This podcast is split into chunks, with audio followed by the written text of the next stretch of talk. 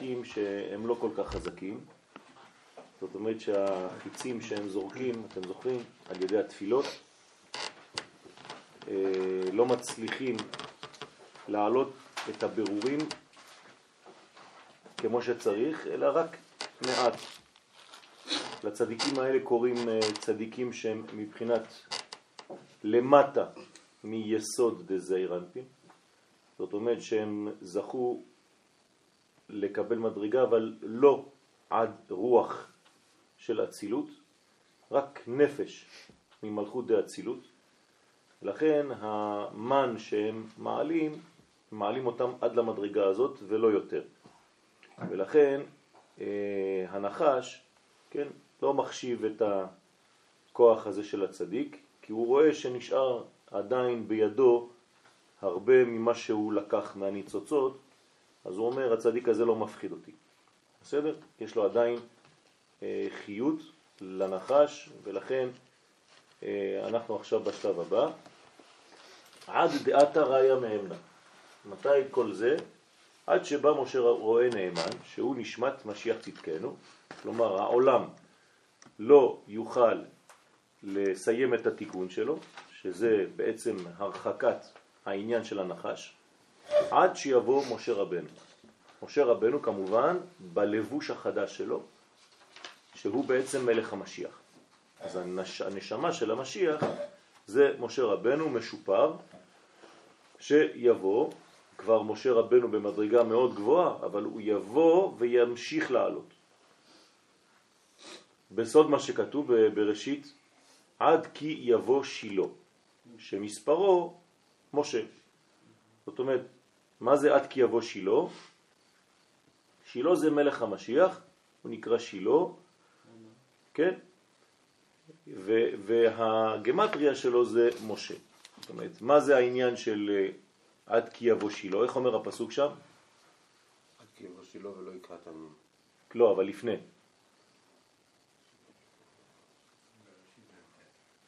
אה?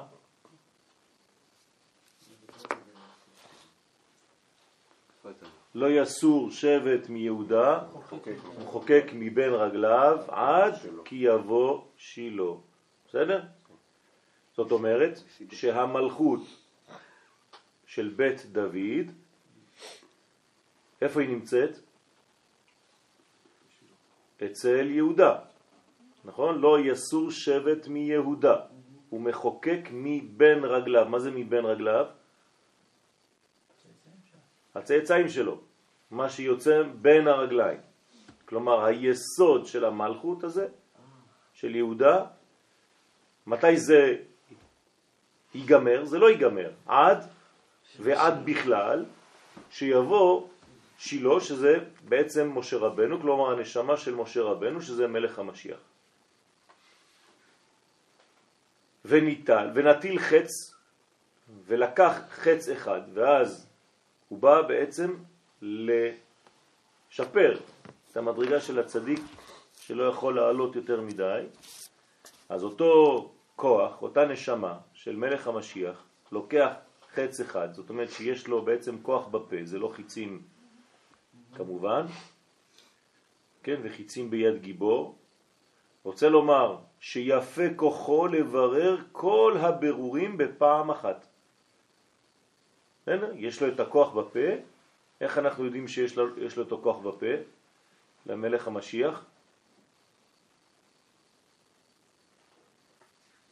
אה?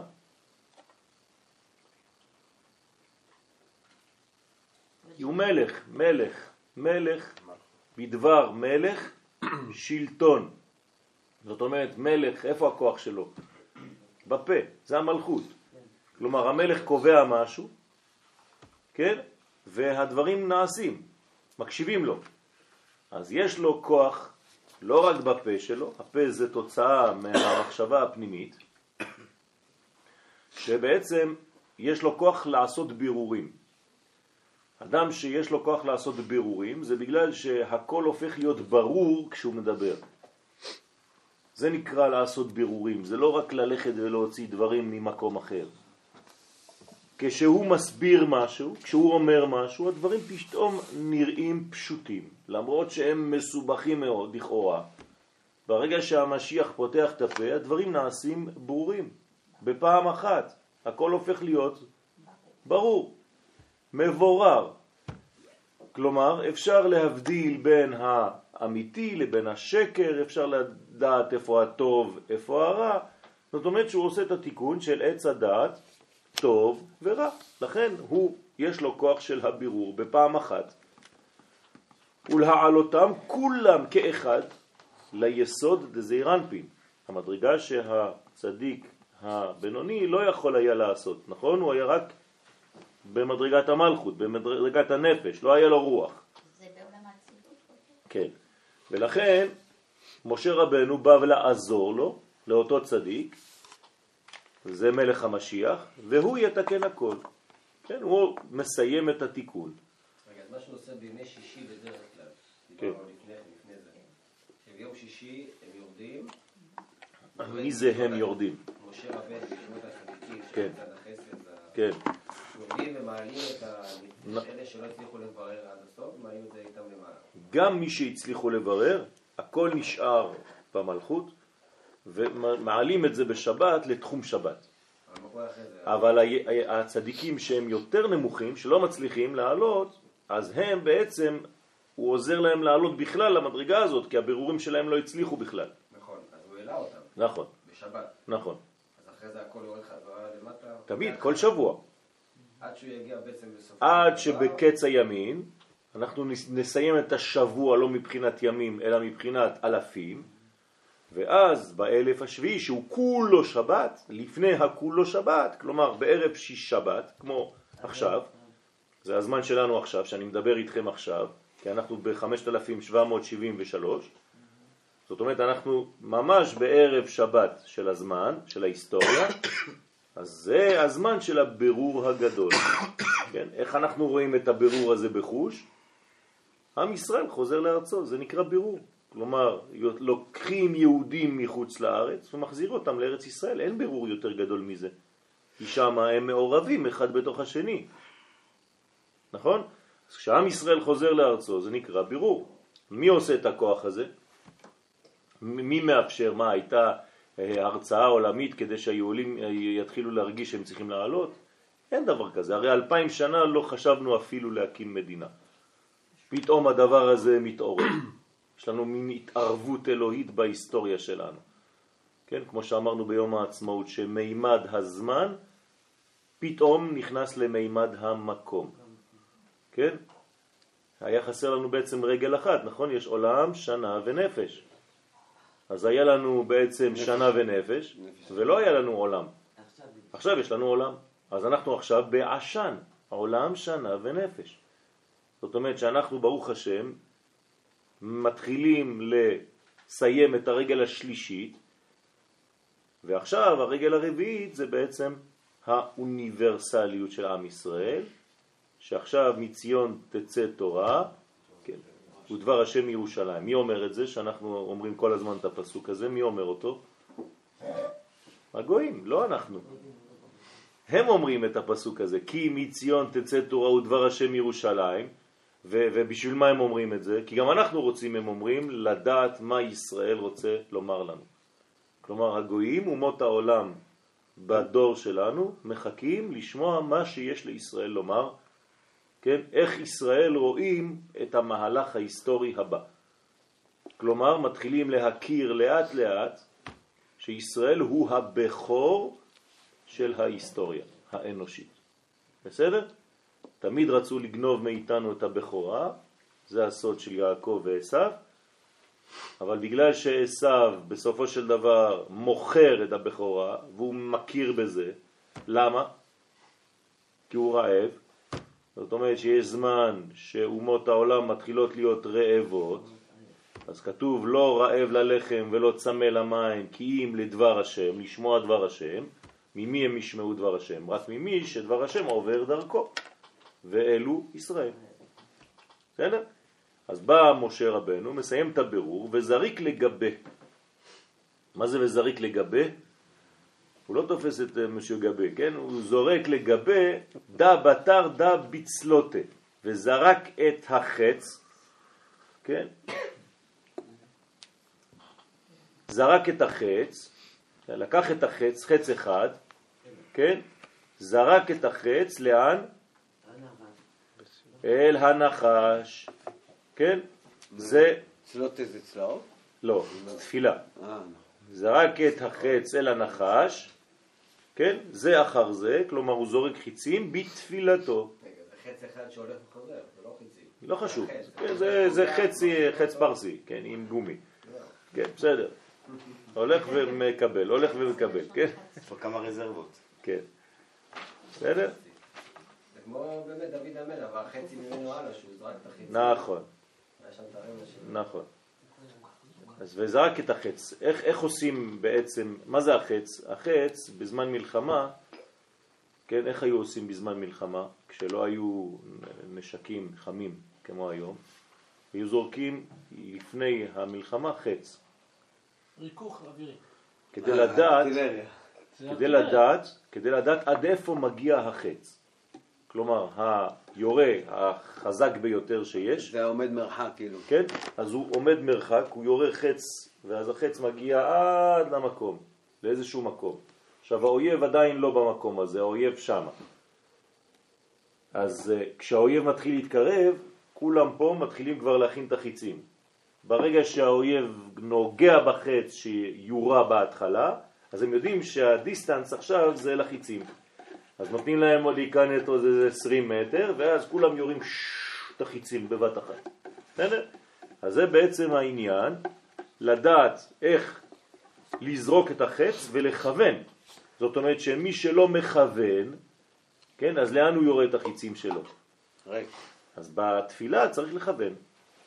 בתפילה אתה צריך להמחיש לעצמך, בשביל אלה שקשה להם התפילה, כן? אתה צריך להרגיש שאתה יש לך חיצים, כן? אתה מוציא חץ ואתה עכשיו תופס את הנחש. אני אגיד לך את זה בדבר פשוטה, כן? בצורה פשוטה. כל מה שמפריע לך בחיים עכשיו, זה הנחש בשבילך. הוא מפריע לך מלהתקרב, מללמוד, מלהתרכז בתפילה וזה. אז כנראה שיש לך נחש די גדול, שאתה צריך עכשיו לחסל אותו. אז אתה צריך לקחת חץ, וכשאתה מתחיל לדבר, אתה מדמיין לעצמך שכל דיבור שיוצא מהפה שלך זה חיצים. ואז בעצם בגבורה כזאת, וחיצים ביד גיבור, אתה יורה בעצם על הנחש הזה, ואתה מחזיר לעצמך כל פעם, זה כאילו מין מכשיר כזה שנכנס, עושה לו חור וגונב לו משהו, ואתה מחזיר לעצמך את האנרגיה ששייכת לך. בסדר? אז הוא עושה את כל התיקון הזה, זה משה רבנו, יש לו את הכוח לעשות את זה. לכן משה רבנו, איפה הוא נמצא? בתוך הלוע של הארי. הרי משה רבנו, איפה הוא גדל? בבית פרו, נכון? כלומר, הקדוש ברוך הוא שם אותו בתוך הנחש עצמו, בו אל. מה- בלשון ביאה, כנס, בפנים. למה? כי כשמשה יוצא מפרעה, מה הוא מוציא איתו? את הכל. לא נשאר כלום במצרים. כלומר, משה שיוצא ממצרים זה פשוט לרוקן את מצרים הוא משה. מהכל. נכון, הוא משה את הכל. לכן הוא עושה את מצרים כמצולה שאין בה דגים וכמצודה שאין בה דגן. כלומר, היא נשארת ריקה, זה הופך להיות מוזיאון, רק חול. זה מה שמשה עושה, בסדר? זה מה שאומות העולם פוחדות מישראל בכל מקום. כל יהודי שיוצא. כל יהודי, לא רק שהוא יוצא, אפילו שהוא נמצא באותו מקום, מה אומר הגוי? הוא גונב לי את הלחם, הוא לקח את כל הפרנסה שהייתה באזור הזה. אם אם מורידים אה, חץ מנחש, זה 260. בסוף אני עובר. יפה. אתה רואה, הנה, עכשיו הוא מצא לנו, הזביצ'ל מצא לנו, אם אתה לוקח את הגמטריה נחש, כן, נחש זה 358, כן, פחות חץ, כמה זה בגמטריה חץ? 98, כן, כמה יוצא לנו? 260. כלומר שם הוויה, כן, ב-10, כפול 10. יפה. בסדר? אז וזריק לגבי דה בתר דה בצלותה.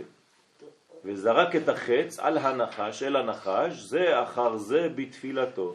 כלומר, כל פעם הוא יורה את החץ ומושך, יורה ומושך. כן, כמו שמתחת למים, נכון? הרי משה הוא מתחת למים, אז יש לו בעצם את החיצים של ה... כן, שם יש להם חוט, צלצל. נכון? הצלצל. זאת אומרת, יש לו חוט, וכל פעם שהוא יורה, והוא מחזיר את החץ, הוא לוקח גם חלק מהדג. כי נשמת משה רבנו היא מיסוד דאבא, כלומר נשמה גבוהה מאוד. כן. אני לא מבינה, מה הוא לוקח מהנחש? נחש זה הסטרה אחריו. נכון. ממה הוא חי? ממה הוא חי הנחש? מכל הקדושה. נכון? כמה זה בגמטריה נחש? משיח. משיח ונחש זה אותה גמטריה. כלומר, ממה הוא חי הנחש? מכל מה שהוא גנב למשיח. אז מה עושה המשיח? מחזיר לעצמו את מה ששייך לו. זה נקרא החזרת הזהות. כן, מה עושות אומות העולם לישראל? רק גונבות מאיתנו את הזהות. גונבות מאיתנו את המקום, את הדגל, את ההיסטוריה, את חזרת הפליטים, כל מה שישראל המציא, הם גונבים מאיתנו. נכון? אנחנו המודל לחיקוי לכל האומות. תלכו בכל מקום, עכשיו תלכו לצרפת, כל מקום שהיו בו יהודים לפני 30 שנה והרוויחו כסף, עכשיו כל הערבים באותו מקום. ככה זה עובד. אנחנו מתחילים משהו, במקום שהיו יהודים, באים המוסלמים אחר כך כשהיהודים מתחילים לעזוב, והם נמצאים כי הם אומרים אם היהודים שם, כנראה שיש מה להרוויח. בסדר? רק הם שכחו שכשהיהודי הולך, אז הוא לוקח את הכל איתו. זה מה שמפריע בעצם לכל ה... ולכן, בגלל שכולם עכשיו חוזרים לארץ ישראל, איפה יהיה העושר הגדול? פה. וזה מה שהולך לקרות מבחינה אפילו של גשמיות. כלומר, מבחינה כלכלית, מדינת ישראל הולכת ומתעשרת בעזרת השם. השפע יהיה פה. כלומר, עוד עשרים שנה, כן, אתם לא, בכלל לא תאמינו לזמן שעכשיו אני מדבר איתכם, מה יהיה פה ומה יהיה בעולם. אבל אפשר להרגיש. בסדר, אבל אנחנו, בשביל זה אנחנו, ברוך השם, לומדים. כלומר, מה קורה ללומד? הוא הופך להיות חכם. ומה זה חכם? הרואה את הנולד. לא, לא צריך לחכות עוד עשרים שנה. אז כמו שאת אומרת, צריך להרגיש את זה.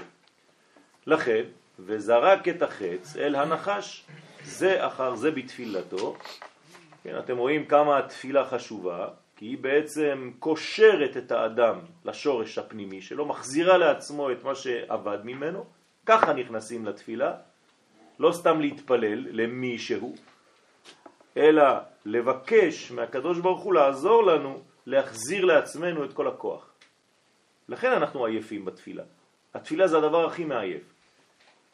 אתה עייף בזמן התפילה, יש יצר הרע מיוחד לתפילה. כשאתה צריך להתפלל, אתה לא מתפלל, אתה עייף. למה? כי אתה צריך להחזיר לעצמך את הכוחות.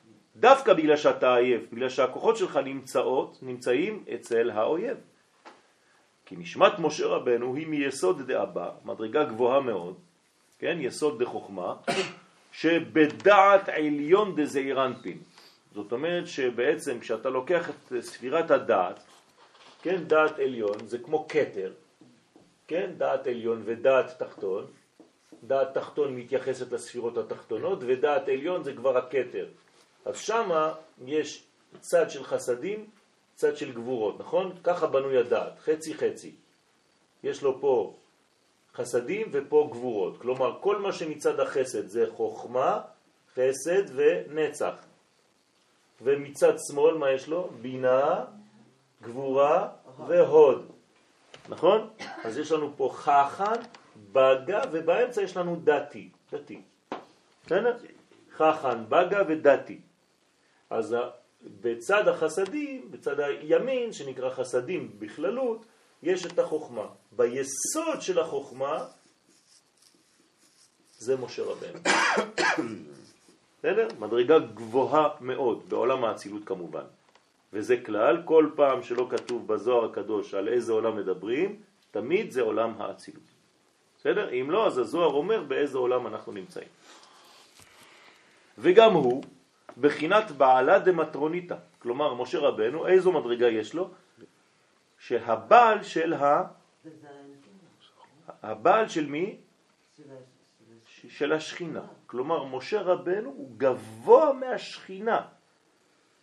כלומר, השכינה היא מלכות, והוא כמו הבעל של המלכות. כלומר, מה זה כנסת ישראל? זה האישה של משה, אשתו של משה. כלומר, משה הוא הבעל של כנסת ישראל. כמו בעל ואישה, מדרגה שאנחנו לא יכולים להבין בכלל. כן, אפילו, כן, חכמים אומרים שזו בושה להגיד שמשה רבנו הוא נביא. כן, אז אמרנו עם רק שאין לנו מילים אחרות פשוט. עם השירה אמר שמשה ובני ישראל. נכון, נכון, בדיוק, משה ובני ישראל, בדיוק. ונקרא, לכן הוא נקרא איש האלוהים. מה זה אלוהים? שכינה. שכינה נקראת שם אלוהים, כן? אני לא, לא אכתוב את זה. כן? ולכן הוא איש של האלוהים. כלומר, איש ואשתו. בסדר? אז משה גבוה מאלוהים. מהשם אלוהים, לא מי' כו' כ', כן? משה הוא בגמת, הוא, הוא ב, בבחינה של י' כו' כ'.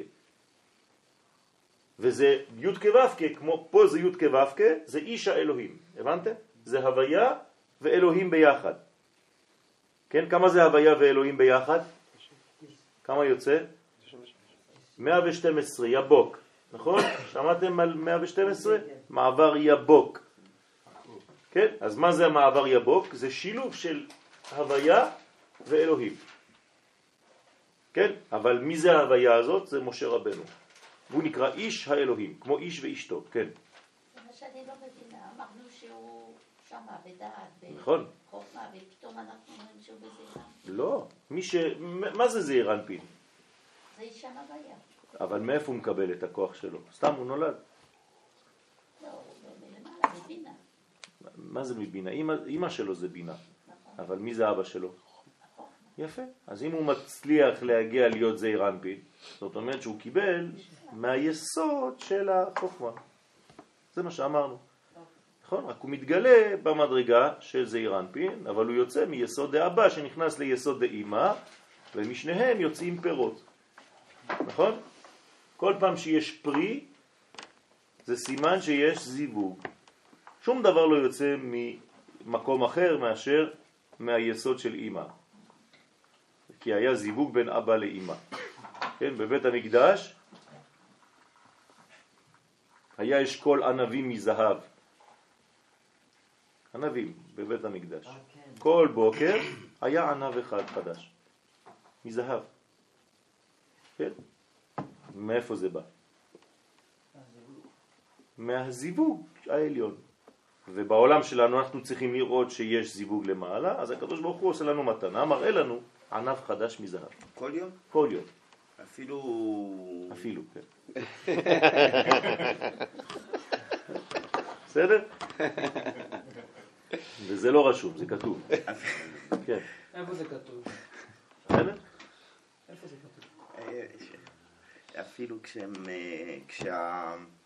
גב אל גב. הם. היו גב אל גב? כן, כן. בסדר? גב אל גב זה רק תוצאה חיצונית, אבל בפנימיות אין דבר כזה. בסדר? אז איפה זה כתוב? בזוהר הקדוש. אז אנחנו נגיע לזה בעזרת השם. לכן יש לו כוח להוציא בתפילה אחת, פעם אחת, את כל הניצוצין מתוך הקליפות. כלומר, הוא, משה רבנו, יש לו עבודה מאוד מאוד, כן, איכותית. מדובר כאן על איכות ולא על כמות. כלומר, הוא עושה בפעם אחת מה שאתה עושה בכל החיים. זאת אומרת, עדיף, וזה מה שאומרים לנו חכמים, אני חוזר לתפילה, עדיף להתפלל קצת ממה שכתוב בסידור בכוונה, מאשר לקרוא את כל מה שכתוב, אבל אתה לא נמצא שם, אתה סתם קורא. עד יפלח חץ כבדו דחיביה. אז מה הוא עושה? לאן הוא יורה לו? עד שיבקע חץ של משה את כבדו של הנחש. כלומר, הוא יורה לו חץ איפה? כבד. בכבד. למה הוא יורה חץ בכבד? כן? כלומר, הוא יודע איפה נמצא הכבד של הנחש. זה הדבר הכי גשמי. מה זאת אומרת? מלך, אה, איך אומרים? מוח לב כבד. נו, אז מה, מה יש בכבד? יכולת לתאר. מה? דם. זאת אומרת, כל האנרגיה שהוא גנב, איפה הוא נמצאת האנרגיה הזאת? בכבד של הנחש. עכשיו אתם מבינים למה כתוב? ויכבד לב פרעה. מה זה ויכבד את ליבו?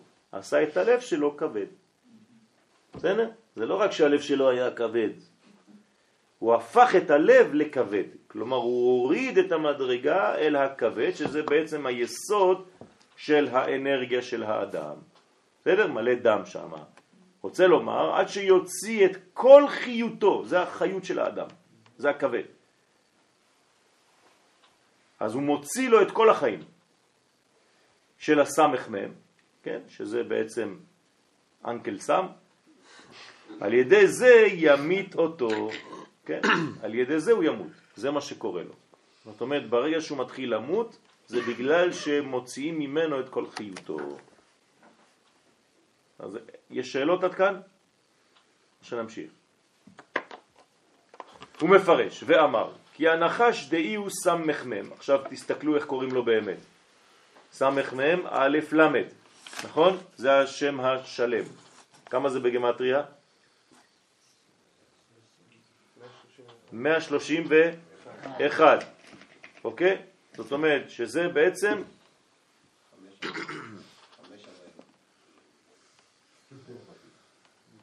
מה?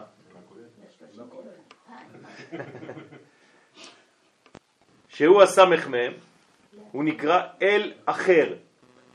מה זאת אומרת אל אחר? מה זה אל בעברית? כוח, כוח, נכון? אילותי, זה כוח, לעזרתי חושה. אל אחר, כלומר כוח מצד האחוריים, כוח אחר, אל אחר. הוא הראש של הקליפות.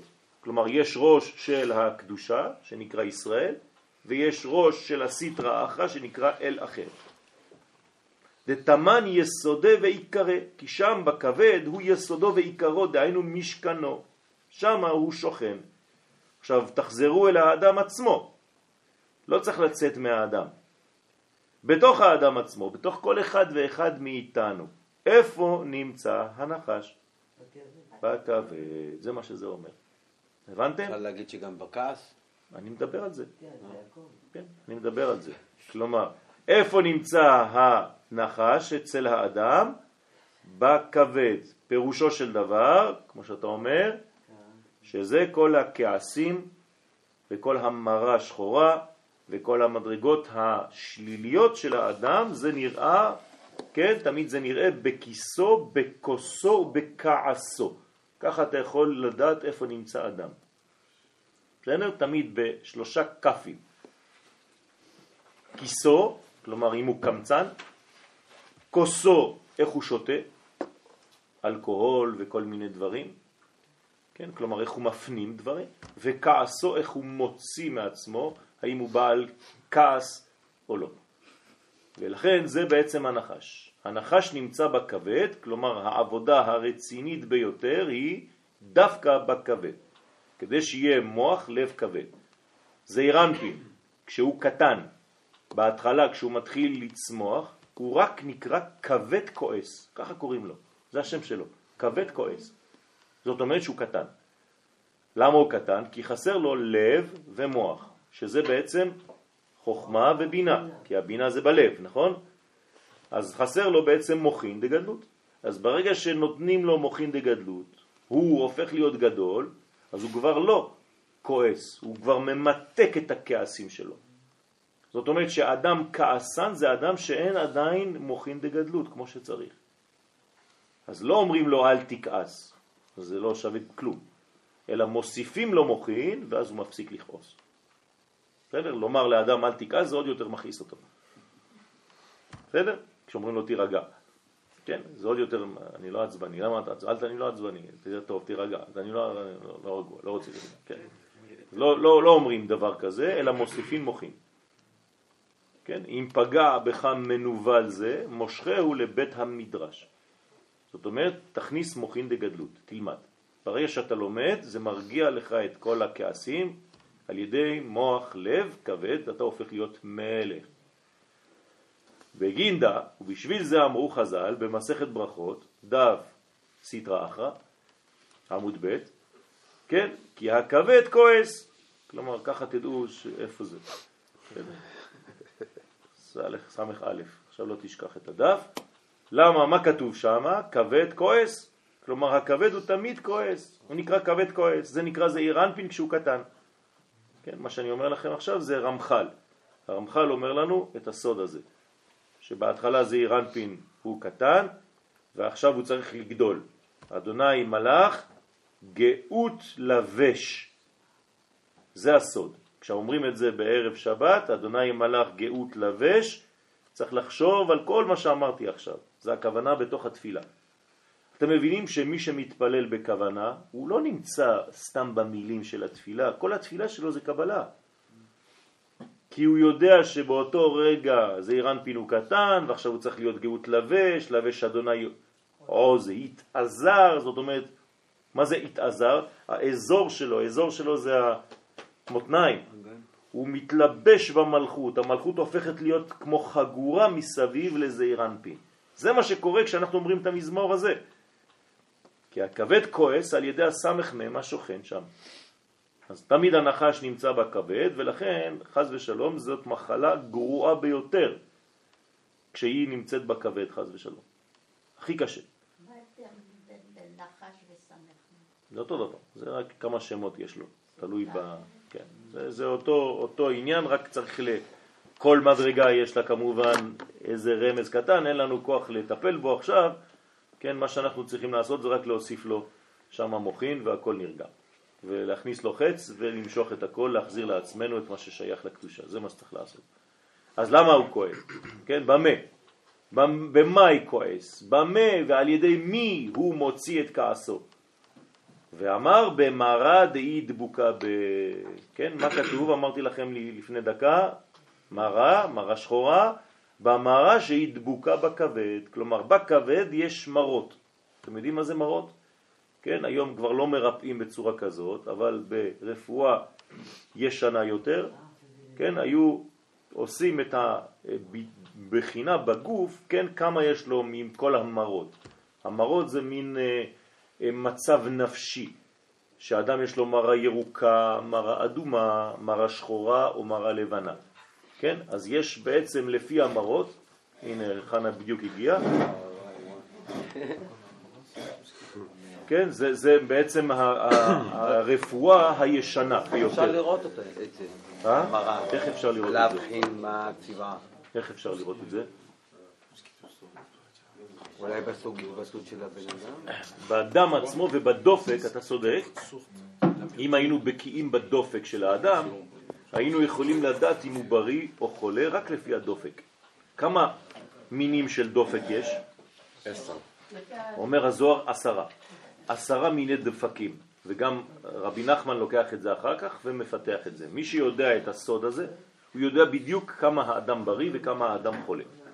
בסדר? רק לפי הדופק. שאול ביקש לעילוי נשמת אבא שלו. כן, בטח. מנשה בן ויקטוריה, תהיה נשמתו צורה בצור חיים. במראה שהיא דבוקה בכבד, הוא מפרש, ודע שם המוות נוקבה דילה, וזוהי שם המוות. כלומר, מי יותר מסוכן מהכבד, מהנחש? אשתו.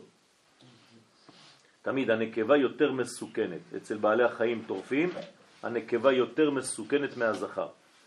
וגם שם, אצל הסמך מהם, האישה יותר מסוכנת. שמעתי לא רק שם.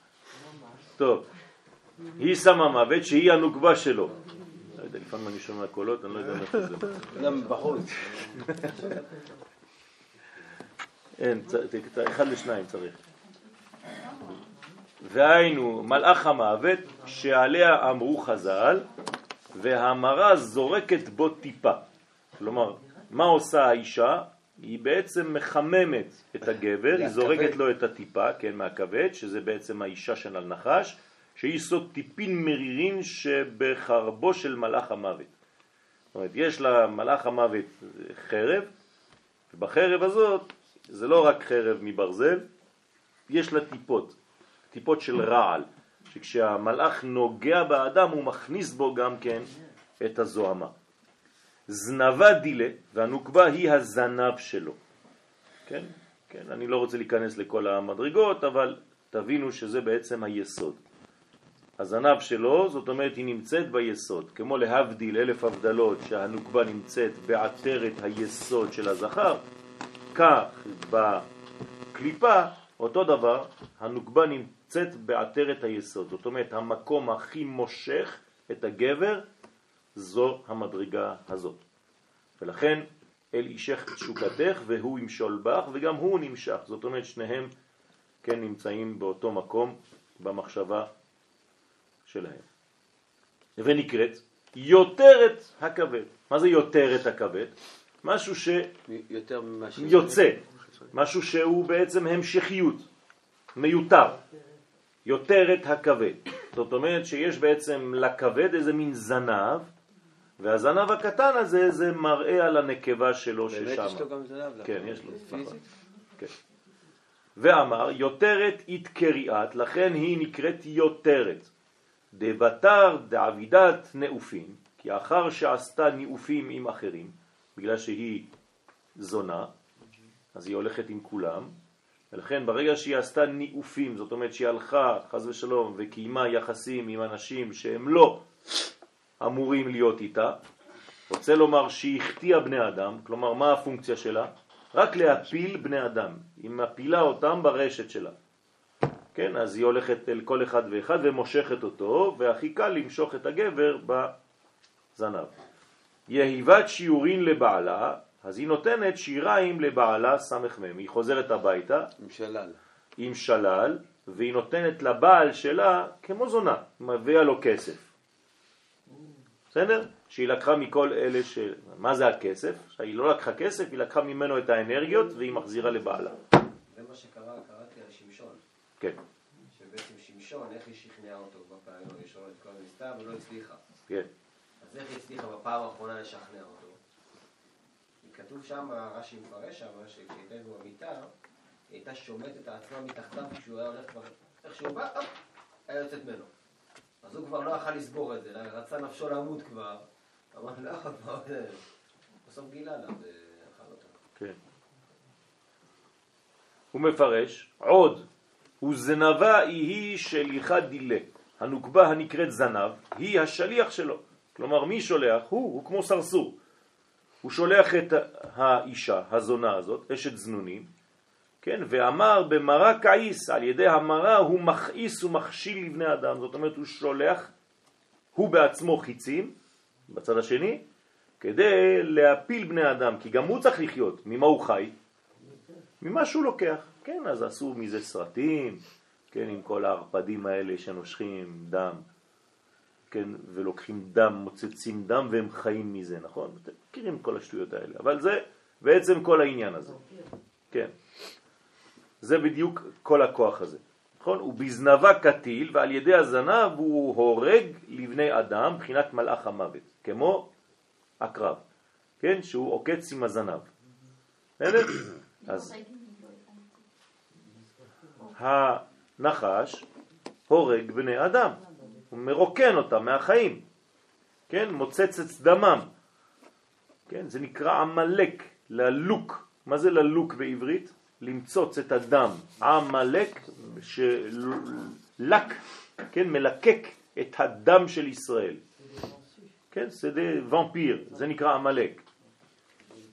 וימפייר.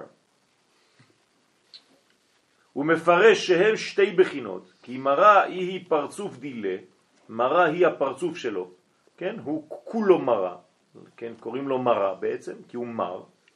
הוא כל הזמן, איך, איך מגלים אדם כזה? איך מזהים אותו? הרי לא מדובר על כוחות בחוץ, זה, זה חז ושלום, צריך להיזהר מזה, כן? זה אדם שכל הזמן הפרצוף שלו כאילו תשעה באב. כל הזמן בכעס, כל הזמן בעצבות, אף פעם לא שמח, כל הזמן הוא כזה, כן. אז זה המראה, רואים את הפרצוף שלו במרירות. המראה. נכון, אז לכן המרה דבוקה לכבד, אבל תלוי איזו מרה פועלת עכשיו. אם זו מרה לבנה זה בסדר, אבל אם זה מרה שחורה חס ושלום, מה זה מרה שחורה? כשאומרים לאדם שיש לו מרה שחורה, מה זה אומר? שהוא בדיכאון, הוא עצוב. זה נקרא מרה שחורה, זאת אומרת שהמרה השחורה שולטת בו. אם יש לו מרה אדומה, מה זה אומר? שהוא בכעס. אם לא יש לו מרה ירוקה, מה זה אומר? מה?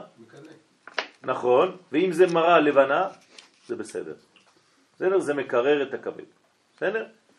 יותרת זנב, כן? דילה, יותרת היא הזנב שלו בבחינת רחל דקליפה, חז ושלום. אתם, אתם רואים מה הוא אומר? בבחינת רחל דקליפה. כלומר, כמו שיש להבדיל אלף הבדלות בקדושה את המלכות, רחל, שמה בצד השני זה נקרא רחל דקליפה. כלומר, האישה של הזכר שמה. יש גם ליד הקליפה? כן. מעניין, איזו- מהם הלכה? הראשונה של אדם הראשון. כן, מי זו מהם פה ב... לא, הוא לא מדגיש אותה פה. לא, הוא לא מדגיש אותה פה. מי זו בעצם אותה אחת, זה הלאה או זה אתה לא צריך לשאול שאלה כזאת. אתה יודע שהמלכות היא לאה ורחל ביחד. אז רק אתה לא היית צריך לשאול שאלה כזאת. המלכות זה תמיד זיווג בין לאה ורחל. אין דבר כזה חלק. הרי לאה ורחל זה אישה אחת, שהחלק העליון שלה נקרא לאה, והחלק התחתון שלה נקרא רחל. בסדר? לכן כשאתה מתחתן עם אישה, בעצם התחתנת עם שתיים. עם לאה ורחל. כתוב בכתובות של כל אחד מאיתנו, נכון? ייתן השם אלוהיך את האישה הבאה לביתך כרחל וכלאה, הקדימו את רחל. נכון? נכון. יפה, אני יודע, אני יודע. מזל שאתה פה כדי שאתה שואל בשבילם, אני יודע. אני יודע, אני מכיר אותך. מקובל, אתה צדיק נסתר אתה. פנתר, אתה, אתה פנתר אתה, הנה כתוב. צ'מפיונס. כן, כן, אבל אומרים שזאת שאסור להגיד את השם שלה, למד י', כן, כן, אה, היא הייתה יותר מדי גבוהה נכון. ביחס לאדם הראשון. זה לא שהייתה גבוהה, היא קיבלה, היא נבראה כמוהו, מהאדמה. כלומר, לא ממנו. האישה השנייה נבראה ממנו, הראשונה. השנייה, ממנו. אה, הראשונה נבראה מהאדמה, כמוהו. זאת אומרת שלא היה לו בעצם יתרון עליה. אז היא אמרה, מה, מה אתה, אתה יותר ממני? אני כמוך. אני עובדת, אני לא צריכה אותך. כן, יש לי בוס, יש לי זה, יש לי חיים, יש לי מכונית. יש לי הכל, מה אני צריכה אותך? אז אה, זה הגירושים הראשונים בהיסטוריה, כן. מה שלמדתי שזה לאה, שהיא התיקון שלה. כן, אין דבר כזה לבד, אין. לאה ורחל זה תמיד ביחד. תמיד, תמיד, תמיד, תמיד. כן, ראש השנה זה לאה ורחל, נכון?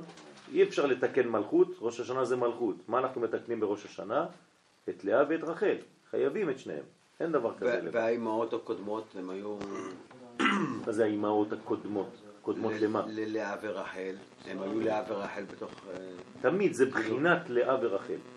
כאילו, כל כן, אבל קיבלנו את הסיפור הזה כביכול אחרי אברהם ויצחק. לא חשוב. אתה מדבר עכשיו, אני, זה כאילו שאמרתי לך פה שכל הצד הימני נקרא חסדים. נכון? למרות שהוא מתחיל בחוכמה. כן. ויש למטה גם נצח. אז למה זה נקרא חסדים? כי אצל המקובלים מקובל לומר על כל הנשים, כן, שתי דמויות, רחל ולאה. גם אם יש שרה, רבקה וכל מיני נשים, תמיד הבחינות העיקריות זה נקרא רחל ולאה. בסדר? ככה קוראים לזה. זה כמו בספירות. למה כל הספירות, חסד, גבורה, תפארת, נצח, הוד, יסוד, לכל זה אתה קורא תפארת. למרות שיש הרבה ספירות בפנים. יש שש ספירות ואתה קורא לכולם בשם אחת. כי ככה זה בעצם, אנחנו מרכזים כדי להבין יותר. זה הפועל בסופו של דבר. המלכות עלתה לבינה. כן. אז פה אני מבינה שיש גם ולאה. המלכות, נכון. אבל זה לא. תמיד ככה, תמיד ככה. המלכות חוזרת. אז מה? מה היא חוזרת למטה? היא לא מתנתקת. היא מקבלת את מה שהיא קיבלה, היא פשוט מגלה למטה. זו אותה אנרגיה. אבל הפה הוא מה? הוא בפירוד מהיוד כיוון. זאת אומרת שהוא כבר תמיד היה. מה זאת אומרת בפירוט? ברגע שהוא בפירוט זה גלות. לא אין היא תמיד פה, זה המשך של אימא שלה, זה כמו אימא ובת. זה אימא ובת, זה אותו דבר. כשהיא יורדת, היא בעצם מגלה את מה שיש לה מלמעלה. למה היא דומה לאימא שלה? למה זה ה' ה'? למה פעמיים ה'? זה אותה אותי, זה אותה אחת. בסדר? זה אותה אחת, רק אחת בפנימיות ואחת בחיצוניות. זה כאילו שאת אומרת, כן, אני, אני שניים.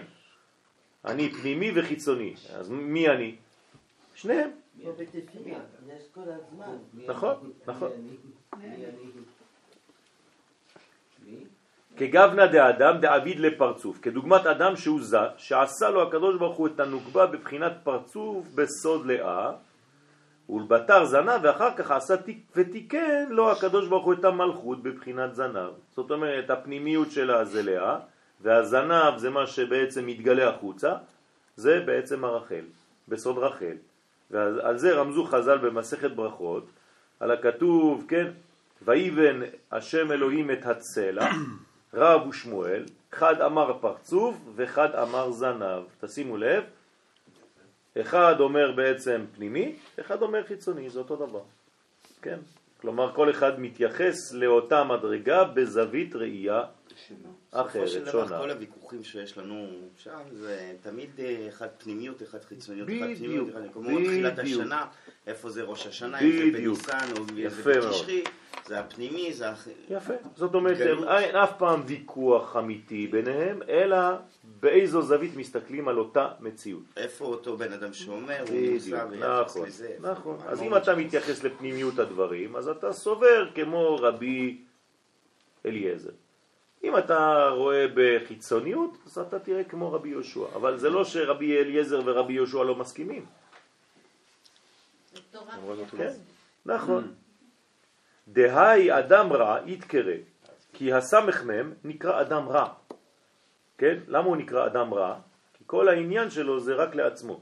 כלומר, הוא גונב מהטוב, וזה לא שלו. לעומת אדם טוב, דקדושה. כן? מה זה טוב? טוב זה השפעה. וירא אלוהים את האור כי טוב. מה זה התכונה של האור? להעיר, לה- להשפיע, נכון?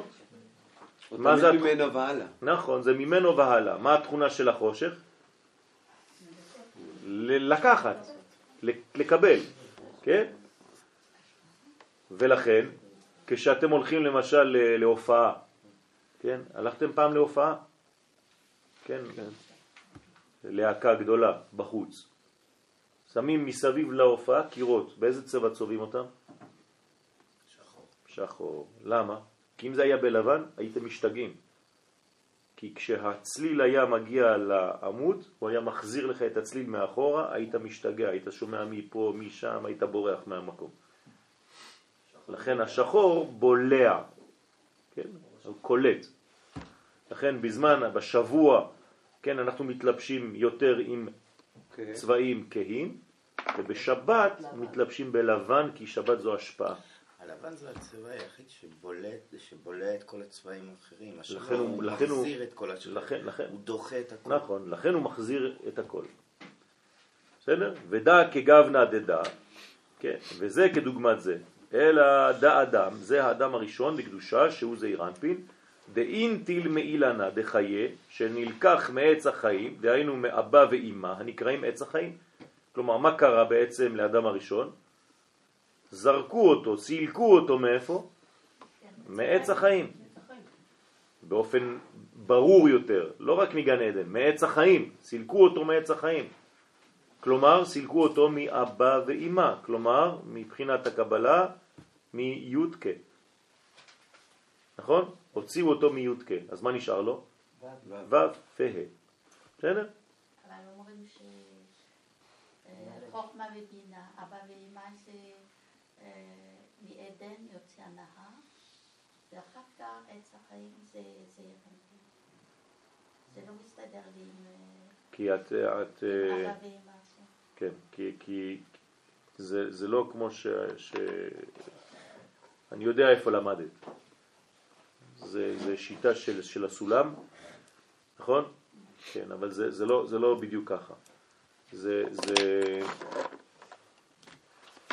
זעירנפין ומלכות, זה נקרא בעץ, זה נקרא עץ הדעת. ואבא ואימא זה נקרא עץ החיים. בסדר? כשאין לזעירנפין את זה, אז אין לו כלום. אז יש לו את הטוב שלו, אבל זה עץ הדעת טוב, אבל מעורבב ורע. כלומר, רק כשיש את המוחין, אז זעירנפין מקבל באמת את האנרגיה. לכן את קראת לזה עץ החיים. כי הוא, אין לו מעצמו. הוא מקבל מהמוחין שהוא קיבל למעלה, אבל אם אין לו מאיפה לקבל מוחין, אז הטוב והרע מעורבבים. נכון. לא. יש עץ הדעת טוב. בסדר? אבל ברגע שהוא מתערבב, יש, יש בעיה. ולכן, האדם הראשון בעצם לא היו לו מוחין. כאילו בעצם סילקו אותו מהקבלה. לא היה לו עץ חיים של האריזה. ודע אדם, וזה האדם הבליעל, סמך מהם, דאינטיל מאילנה דמותה, שנלקח מעץ המוות, דהיינו מהקליפה. אז אדם הראשון הוא בעצם מעץ החיים, ואדם הרע, כן, אדם בלי יעל, מה זה בלי יעל? שאין לו אפשרות לעלות, כן, בלי יעל, כן, אז אין לו, אז הוא לוקח מהמוות, מהצד של הקליפה, וחוזר לדבריו שלמעלה ואמר, לבתר דיפלה חץ כבדו, ואחר שמשה יבקע חץ בחץ את כבדו, כלומר כשהוא יירה, משה רבנו, את החץ האולטימטיבי, שירוקן את הנחש מכל האנרגיה שיש בו, רוצה לומר, אחר שיוציא את כל הניצוצין מבין הקליפות, זה מה שמשה רבנו צריך לעשות, הוא עשה את זה כבר במצרים, נכון? הוא הוציא את כל ישראל ממצרים. זה נקרא להוציא את כל הניצוצות מהקליפה, ואף יותר. נכון? תמיד זה ככה. אז הרי לדבר הזה יש דבר ממשי, זה לא סתם דברים של, של הארי פוטר. כן? מה זה, אתה צריך לראות בחיים שלך אם זה עובד. כלומר, אם אתה מצליח להוציא את הטוב מהרע, זאת אומרת שכל דבר שנותנים לך, אתה מסוגל לראות בו את הצד הטוב. זה לא סתם באוויר. כלומר, אומרים לך עכשיו אינפורמציה. עכשיו יש לך אינפורמציה, מדינת ישראל. מה אתה רואה בה? אך, איזה מדינה, איזו מדינה, כן? מיוחדת במינה, כן? אה, מדינה. כן. או שאתה אומר, תשמע, יש דברים טובים, ברוך השם, מלא. אז, אז יש מחלוקת. חלק אומרים רק דברים רעים וחלק אומרים רק דברים טובים. למה? יש מישהו מבחינת משה רבנו שמסוגל כל הזמן לראות את הטוב ולהוציא אותו. להוציא אותו זאת אומרת להבליט אותו. ויש מי שהמוח שלו עובד תמיד רק בהבלטת הרע. ככה זה עובד. אז מה ההבדל ביניהם? זה יש לו בעצם עץ חיים, וזה יש לו רק עץ הדעת טוב ורע. בסדר? ככה זה.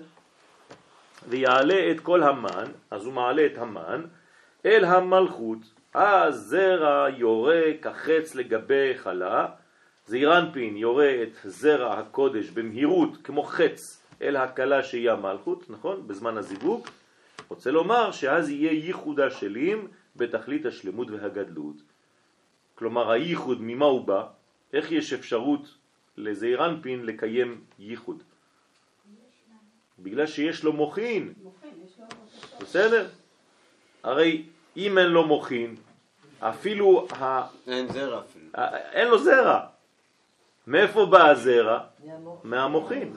זאת אומרת שאדם שאין לו מוחין, הוא לא יכול לקיים יחסים שיביאו ילדים.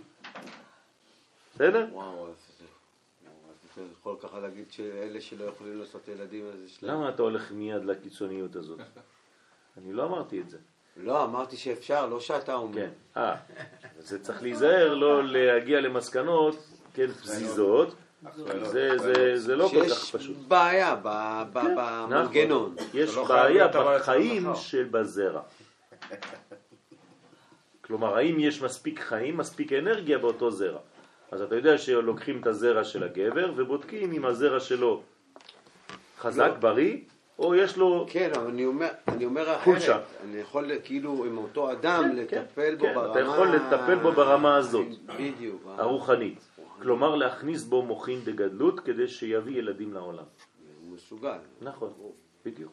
כלומר, אדם שקשה לו להביא ילדים, זה סטארט-אפ של אה, נכון, פוריות. זה הכל, כל הקבלה, למה אנחנו כל הזמן חוזרים ואומרים שהקבלה זה עץ חיים? שאם היינו יודעים לטפל בכלי הזה, זה הכלי הבריא ביותר של כל הבריאות. כלומר, אני יכול לרפא בני אדם רק עם הלימוד הזה. ברגע שאתה באמת מבין שהלימוד הזה זה לא רק ניירות, שזה חיים, בסדר? לא לגדלות. זה לא נכון. מה שאת רואה, את חושבת שאין להם מוחין דגדלות. ברגע שיש להם פוריות, זאת אומרת שהם קיבלו מחוכמה ובינה. מה יש בפנים? מה יש בחוכמה? איזה איכות יש שם, זה משהו אחר, אבל יש להם. אתה בוודאי. יודע, נראה לי זה מתאים מתי הוא מקבל את זה, לפי השליה, זאת אומרת, מה- עבר אצל האימא או אצל האבא בזמן. את רואה את זה בשיליה. כלומר, השיליה היא בעצם המסך האחרון שמגלה את כל מה שהיה נכון. לפני. כלומר, מסתכלים על השיליה ורואים אפילו את היום שהם היו ביחד. וזורקים לפח. לא, לא זורקים לפח. אתה יודע מה עושים עם השיליה? לא, לא, מה עושים- עושים? מה עושים איתה? משתלבים. באמת? קוסמטיקה. כן. נמרחת על החומר הלבן על הפנים, אתה נשאר צעיר לא נכון. במיוחד התימנים. בשביל זה עושים את זה עם הגל. בשביל זה עושים את זה... אתה לא יודע מה עושים היום. לא. אתה- לא יודע. אתה נכנס לסופר פארם, כל המשחות שיש לך זה כל מיני דברים שאתה לא יודע אפילו. לא יגידו לך שיליה של תינוק שנולד לפני שנתיים, אם לא אתה תברח. מה תחשב, הוא עושה פתה, עושה... טוב, וכאן התשובה למה ששאל לעיל, כן, מתי יהא זריק, חד, חץ בדיוק נדע. אז, אז, אז אם זה כל כך טוב, אז אנחנו כבר שואלים מתי כבר, כן, יירא אותו חץ, שזה יהיה בביאת המשיח, כן, אחר שיכלו ויתוקנו כל הבירורים. כלומר, זה ביאת המשיח. כלומר, כשהמשיח יבוא פיזית, כן, לא ימות המשיח, ביאת המשיח. כן, צריך כל הזמן לדייק. כן? כלומר, המשיח עוד לא הגיע, אבל אנחנו כבר בימות. המשיח. אנחנו כבר בגאולה. אנחנו כבר בגאולה. אבל הגאולה השלמה לא, עוד לא. אז לכן צריך את השלב של גילוי מלך המשיח, ואז הוא עושה את העבודה הזאת. כלומר, איך הוא עושה את העבודה הזאת דה פקטו? יורה, לה, יורה, יוצא למלחמה. המשיח הולך לעשות מלחמות. מה אתם חושבים שהמשיח זה אחד שישב ויגיד זהו, העולם הגיע לשלמותו? הוא התפלל. אה? כן, לפני שהוא מתפלל, אתם פעם אחת ראה, כן, סיפר הרב שרקי בישיבה, שהיה, כשהתחילו, אה, באינתיפאדה התחילו לזרוק אבנים, התחילו לזרוק הכל אה, על האנשים, אתם זוכרים, לפני איזה 10-15 שנה, היו כל מיני זריקות אבנים ויריות. אז אה, התחילו לשים פליירים ככה במקומות של הדתיים. כן, אה, הגיע הזמן להתפלל לקדוש ברוך הוא, כולנו ביחד נלך להתפלל כדי למנוע מבני ישמעאל שיזרקו עלינו אבנים, ואין יהודי אלא בפה, כל הכוח שלו זה רק בפה, אז תפסיקו עם כל השטויות, רק התפילה שלנו תעזור לנו וכו' וכו', ולמטה כתוב, כן, האוטובוסים יצאו בליווי צה"ל. כלומר, איך תפתח את הפה? אתה חייב את ליווי צה"ל. אז תמיד זה, יש איזה מין פרדוקס כזה שלא מבינים אותו, כן? שצריך גם לכסח את הצורה הפיזית ולהפסיק לחשוב שזה רק תהילים ונגד טילים, כן? באמת, נו. כן, למדתי היום שהגאון מווילנה כן. אמר שיש 5,850 פסוקים בתורה, וכל פסוק זה שנה אחת. כן. ואז עשו את החישוב, נכון. ונשאר עוד 77 כן. שנים. כן, נכון, נכון. זה, זה, זה, זה לא מהגאון מווילנה, זה לפני הגאון, אבל הגאון לקח את זה, והוא בעצם, אה, יש את זה בשירת הים אמרנו אז, לא? מה? בשירת הים, שיש את ה... לא, זה לא רק בשירת הים. לא, ששמענו את הפסוק של... לא, זה בגלל, ש... זה בגלל שעשיתי את החשבון, ואז השנים שאנחנו נמצאים הם עכשיו, עכשיו, זה שירת הים. בסדר? אז עשיתי כבר את החשבון הזה לפני 15 שנה. לכן לנו יש את כן. היכולת לראות את הפלפלאים. ואז אני, כל שנה, זה אצל החבר שלי, משה פיצה, תיכנסו לספר שלו, כן, בספר דברים, אנחנו בספר דברים עכשיו, כן, של ההיסטוריה. ואז בספר דברים כתבתי לו 1991, 92, 93, 2000, 2010, 2012, אז כל שנה אנחנו יודעים מה יהיה בשנה. כן? אני רוצה ברשותך לחזור אותך לשיעור קודם. שיעור הקודם, כן, כי כן. שם, אה, שדיברנו על שלוש טיפות של זרע, שזה י' חוכמה וחב"ד, נכון? כן. ו- והיסוד זה זרע. אז בעצם כל הזיווג עצמו יוצא מלכות, או שהוא... איך זה נקרא כל זרע אחד? לא הבנתי את השאלה, מה זאת אומרת? יש שלוש טיפות שהראשונות של הזרע זה יורדים מ- מחוכמה ובינה, נכון? נכון, נו, חוכמה, בינה ודעת. כלומר, חוכמה, בינה שעובר דרך הדעת. דעת זה לשון זיווג. וזה ניתן אל המלכות. בסדר? זאת אומרת, הטיפת זרע עצמה היא כמו יוד, נכון? זאת טיפת זרע. יש לה בעצם ראש, תוך וסוף. בסדר? זה נקרא חוכמה, בינה ודעת. בסדר? והיא נכנסת בעצם למימד הכפול. נכון? אמרנו שמאחד יוצא שניים, ו' ד'. כן? אתם רואים שיש פה נקודה, קו ושטח. אתם זוכרים? כן. נקודה. קו, שטח. אז הנה, זה, זה, זה הפיתוח הזה. בסדר? כל המתמטיקה פה. כל הגיאומטריה פה. בסדר?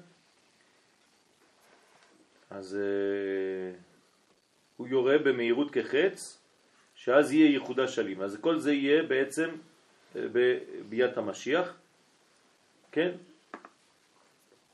שיכלו ויתוקנו כל הבירורים, הוא מפרש כי יוד זרע דהתמשך מיני, אנחנו למעלה, הטיפה היא כאין יוד, הנה עכשיו, ברוך שכיוונו, שנמשך מיסוד דזעיר אנפין, כלומר הכל יוצא דרך היסודות, תמיד, רק דרך האמצע זה עובר, כלומר כל הגילויים נעשים באמצע, האנרגיות לוקחים מהצדדים, אבל כל הבניין יוצא מהאמצע, בסדר? אז חייב לעבור דרך זיווג. כל דבר שמתגלה בעולם חייב שיהיה בו זיווג שקדם לו. אתם מבינים את הדבר הזה? אי אפשר שיהיה גילוי בלי זיווג. גם כשאני מדבר עכשיו, מאיפה יוצא הדיבור שלי? מזיווג פנימי בין מדרגה זכר, מדרגה נקבה שמוציאה את הדיבור.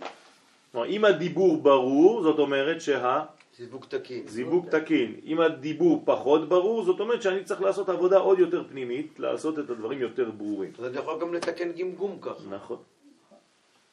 נכון, בהחלט. גם השפתיים זה... זה מה שקרה למשה. איך משה תיקן את הגמגום שלו? על ידי קבלת מוחין. כן, גם השפתיים. אותו דבר. הדיבור יוצא מ... נכון, נכון. לכן הכל, אתה רואה, אתה מתחיל להפנים כמה התורה הזאת היא בעצם ההבראה של פותח האדם. מרפאה.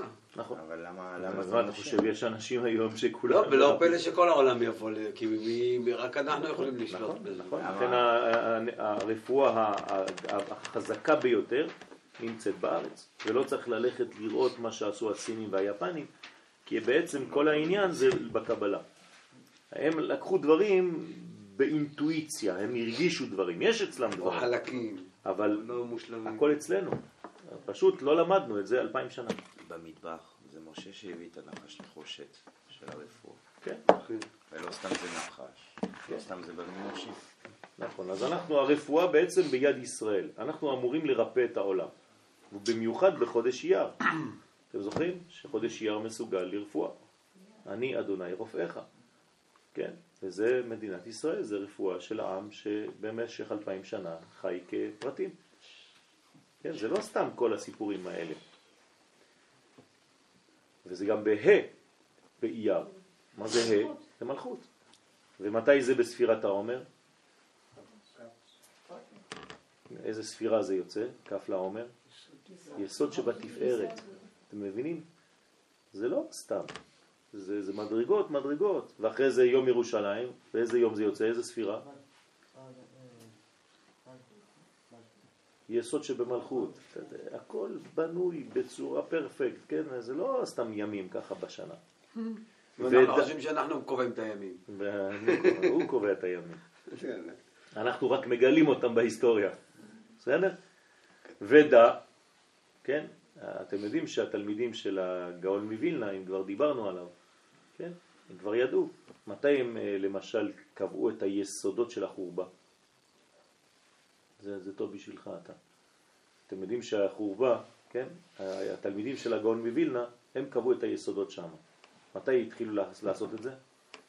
בה' באייר. ביום העצמאות שעוד לא היה. למה? כי הרב אמר להם, ביום הזה יש מדרגה של גאולה, עכשיו תבנו. אני לא יודע מה יקרה בהיסטוריה, אבל תעשו את זה עכשיו. אתם מבינים? כלומר, מי שהוא באמת חש את הדברים, מחובר. מחובר לקוסמוס, אז הוא יודע מה קורה בכל יום, למרות שההיסטוריה עוד לא גילתה את זה בפועל.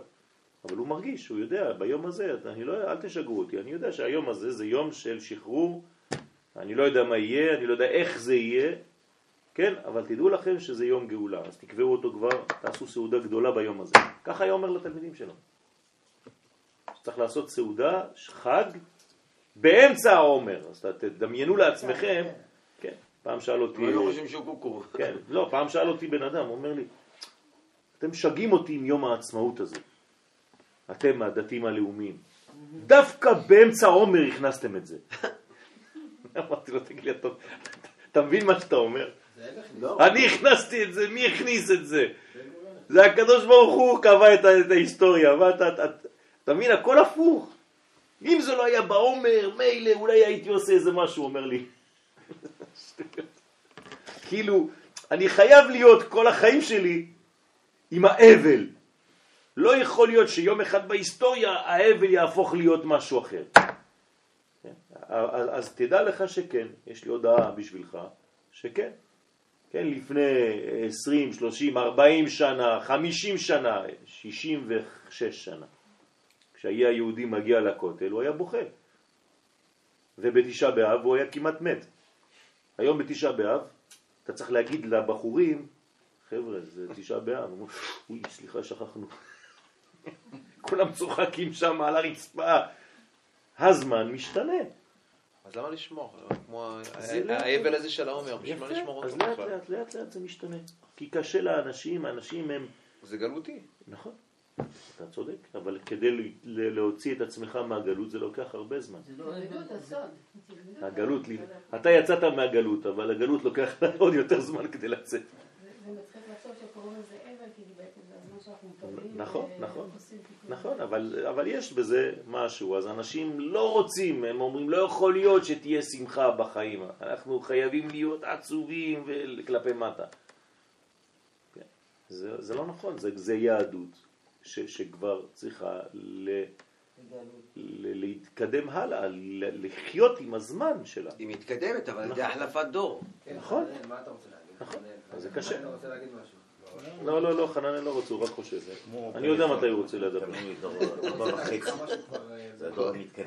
הוא חושב בפנים, מדבר קצת בקול רם עם עצמו.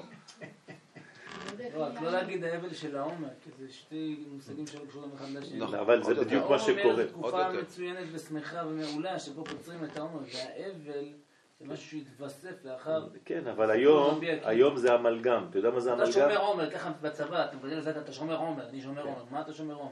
אבל זה מה שאני אומר לך. למה זה עבר ככה בתודעה? זה. פשוט מאוד, זה בגלל הדבר הזה. אתה, תקשיב לרדיו, אתה שומע רדיו? אתה לא יכול לשמוע מוזיקה בזמן הזה, נכון? זה הפך להיות איזה מין... אה, ווקלים. ווקלים כאלה, כמו כנסייה. כן. מפחיד. מה להגיד לך? טוב, לא אני שומע ממוזיקה כזאת, אני, אני רוצה להכניס לעצמי את המכחולים.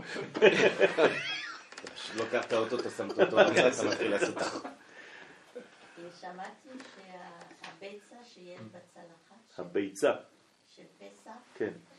אז זה דרך לרפואה, שצריך להיוולד. ואז יש 21 ימים בין הביצה לאפרוח, ושזה בדיוק 21 ימים מ-14 בניסן ליום העצמאות. אה, יפה. שזה... אה, על זה נאמר אפרוחים או ביצים. והאם רובצת על האפרוחים ועל הביצים. או על הביצים. יפה.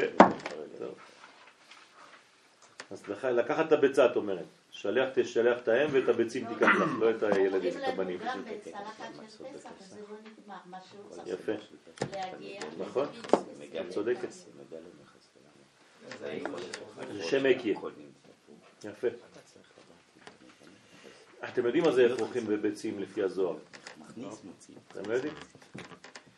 אפרוחים זה אפרוחים, זה חיים כבר. ביצים זה דומם עדיין, נכון? החיים בפנים לא מגולים. אז הביצים זה אדם שאין לו מוחין, והאפרוחים זה אדם שקצת מתחיל לגלות מוחין, ואחרי זה זה בנים. הרי בפסוק יש אפרוחים, ביצים ובנים. אז הבנים, ואת הבנים תיקח לך. זאת אומרת, אתה צריך כבר לקחת את המוחין לגדלות. אז אומר הזוהר, זה האבולוציה של האדם. בהתחלה הוא ביצה, אחרי זה הוא הופך להיות אפרוח, ואחרי זה הוא הופך להיות בן. כבר בן. בארץ ישראל נקראים בנים. בנים אתם לשם אלוהיכם, זה בארץ ישראל, כך אומר הזוהר הקדוש. בארץ ישראל נקראים בנים, בחוץ לארץ נקראים אפרוחים או ביצים. רגע, בעצם אפרוח בוקע אחרי 21 יום, כאילו? כשהייתי קטן היינו שרים, אפרוח מתוגל. 21 ימי יצא דגירה. לו לטייל בגן. הם היו אוכלים. היה בזמן של סמי וסוסו. וואי וואי. טוב. כשהטלוויזיה הייתה בשחור לבן.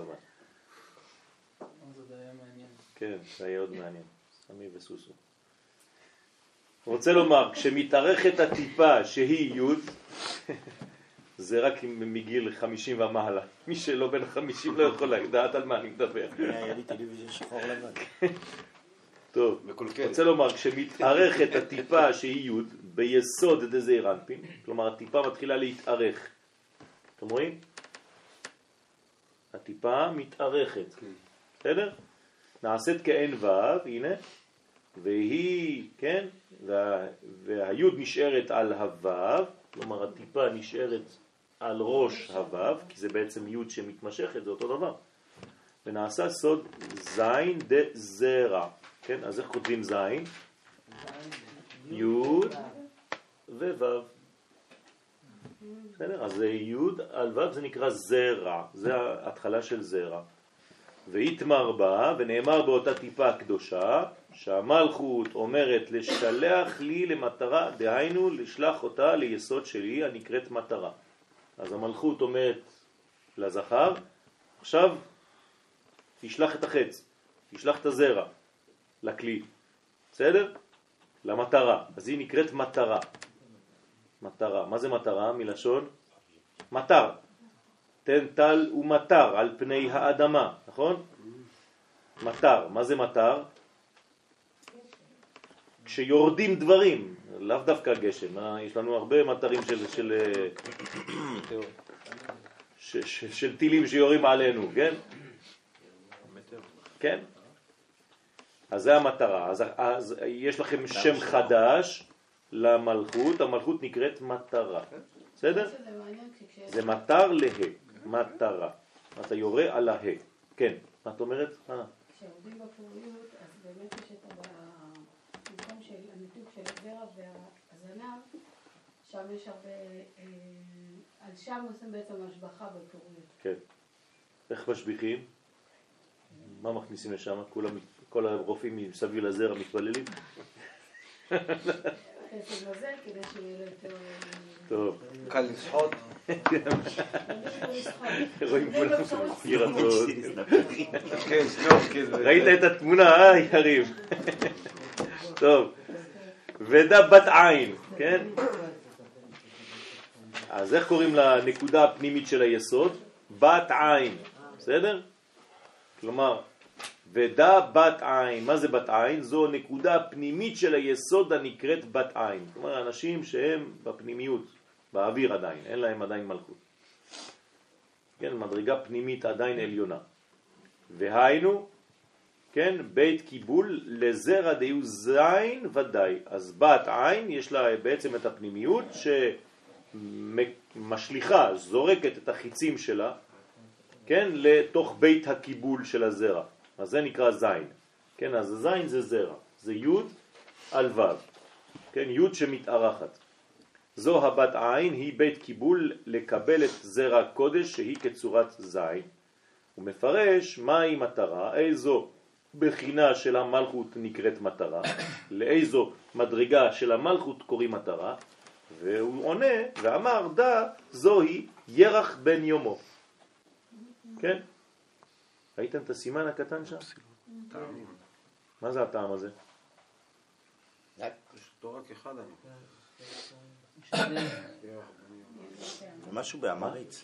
זה מהטעמים. כן. אז מה זה אבל ירח? לטעם נדיר. מה? כן. מה זה ירח בן יומו? פעם אחת, אולי פעמיים. מה זה ירח בן יומו? מה זה אומר? זאת אומרת, כלומר, זה ההתחדשות, זה הלידה, בסדר? אתם יודעים מה, מה אומר הרב קוק זצ"ל? אה, סליחה, התלמידים, זה, הרב קוק החזיר לנו את זה ל- ל- לתודעה, אבל רק רציתי להגיד לכם את זה, שכחתי לומר לכם את זה ביום העצמאות. אה, הת- התלמידים של הגאון מווילנה אומרים שביום העצמאות צריך לצאת ולהסתכל על השמיים. בשביל זה יש זיקוקים. אז הם אומרים שזה בעצם ירח בן יומו, ככה הם כותבים את זה. זה סוד של ירח בן יומו, זאת אומרת שיש התחדשות בעולם. תראו מה, מה, עד איפה זה מגיע, כן? לא היה עדיין יום העצמאות, לא היה כל הדבר הזה. אומר שזה התחדשות של העולם, עוברים לשלב אחר, באותו יום. גשם באותו יום. מה? היה כן. מדהים, היה כיף. כן, היה מיוחד מאוד. ככה. יצאת לטייל בגן. לא, גם. בצורה של זה, צורה של כמו כלי, נכון, שבעצם זה כלי והכל מתרכז למקום אחד. נכון. איך קוראים לזה? אתה דיברת על זה, כי זה מתחבר עם השופר ביחד. לא, לא, זה הטעם אחר. זה תביר. זה היה זקף, פסק, פסק גדול. תביר, אני חושב כן. שזה. לא? כן. פזר זה... פזר, פזר, זקף. פזר. לא, זה גדול. זה. לא, משהו אחר. זה, דומה קצת. יותר לכוס של קידוש בלי תחתית. כן. שיש בו צורת בית קיבול, כלומר זה כוס, זה בית קיבול, כאין היסוד למלכות. כן, למה אין לו בסיס? כי אסור להניח אותו. זה כמו בבית המקדש. בבית המקדש אין בסיס לשום כלי. מה? כן. אז איך הבסיס יעמוד שלא הוא לא מחזיקים בו? הוא לא עומד. עומד, זה כדי... כדי שלא יניחו אותו. אה, תמיד יש מישהו שמחזיק? נכון. אם לא מכניסים אותו לתוך מנגנון. כלומר, זה עובר מיד ליד. אם לא באים להחליף אותך, אתה לא הולך... ואם יש לך פלאפון באמצע, אתה בבית המקדש, שכחת את הטלפון עליך, אתה אומר, רגע, אני רוצה לענות, אתה מניח. חס ושלום חייב מיטה. אז כדי לעזור לך שלא לטעות, כן, אז שמים לך את התחתית שפיצית, אתה לא יכול להניח את זה בשום מקום. אז אתה כל הזמן חוז... שומר, והאדם גם לא, כדי שאדם לא יקרש. לא יקרש, יקרש בפנים. גם לא תופס טומאה. נכון. ובאמצעו יש צורת חץ, איזה הגבלות. הרומז שזעיר אנפין זורק הטיפה ביסוד דמלכות כחץ, וירח בן יומו היא סוד סיהרה קדישה, ירח הקדושה, שהיא המלכות הנקראת ירח, כן? ירח, זה אותו דבר, המלכות זה ירח או ירח, כן? והיא בת זעיר אנפין הנקראת יומו, כלומר היא בת יומו, זעיר אנפין נקרא יום, והיום של זעיר אנפין, כלומר הטיפה, המדרגה, הבת שלו, של היום נקראת בת יום, בת יומו. איך עושים את הטעם הזה? בסדר? שאלה טובה. זו שאלה, הוא חושב על זה כבר רבע שעה. לא, לא. זה, טף, זה, זה נדיר מאוד, אני לא יודע איך עושים את זה. פשוט לא מלמדים את זה. לא אומר לך תעשה ככה. חשבתי שהוא יגיד על זה משהו, אבל אני כן. שותק בינתיים. לא, לא, אין, אין, כן, זה ספרדי טוב. כן, רפי, היה אומר לנו מה עושים פה. טוב, אני לא חזק בדברים האלה, אבל אני צריך להשלים את החסר הזה. טוב, דהיינו יום ו'. מטרה היא ודאי לבת עין, ויסודה היא מטרה ובית קיבול לבת עין, נקודה זעירה מלגב, שהיא נקודה קטנה מבפנים, דהיינו נקודה פנימית של יסודה. לגבה הוא שלח חיצים אליה, זעיר אנפין שולח את טיפות הקדושות במהירות כיריית חיצים, ברחימו דעיינין, באהבתו להתייחד עם המלכות הנקראת בת עין. לא. בת יומו. בסדר. לא? בגלל שזה יום, ו', ו' זה זעיר אנפין. יום ו'. יום של הזעיר אנפין, כלומר הגילוי של זעיר אנפין. כן? בכללות אני אסכם את מה שלמדנו פה, למרות שזה נכנס לכל מיני פרטים. זה פשוט איך מנקודה הופכים לתינוק. איך מרעיון הופכים למציאות. זה כל התורה שלנו, זה הזוהר. הזוהר בעצם אומר לך איך רעיון הופך להיות מציאות. כמו טיפת זרע שהופכת להיות תינוק. איך אידאה עליונה, אני עכשיו משתמש במילים של הרב קוק, הופכת להיות ממשות. בסדר? מחשבה, מעשה, איש ואישה, זרע ותינוק. בסדר? אז כל הבניין הזה, הוא אומר שזה בעצם לפי יריית החץ. כלומר, איך אתה מסוגל קודם כל להחזיר לעצמך את כל הכוחות. ואז אחרי זה, ברגע שאתה מלא מהכוחות שלך, אז אתה יורה את החץ שלך למלכות שלך, ולא למלכות דסיטרא אחרא. כן, אני אתרגם את זה במילים פשוטות של היום. כל עוד ועם ישראל לא חוזר לזהות של עצמו, הוא לא יכול להקרין למלכות האמיתית. בסדר? אז כשהוא נמצא בחוץ לארץ, הוא יורה חיצים לאן? לשום מקום לקליפות, חס ושלום, נותן כוח לסדרה אחת. זה כמו זרע לבטלה, למדנו את זה כבר, נכון? כשעם ישראל חוזר לארצו, זה כאילו כבר ירו חיצים כדי להחזיר את כולם לזהות. ברגע שעם ישראל חוזר לזהותו, אז עכשיו הוא יכול לראות את החץ לאן? למלכות של עצמו. ולכן המלכות בקדושה מקבלת, ואז היא מולידה תינוק.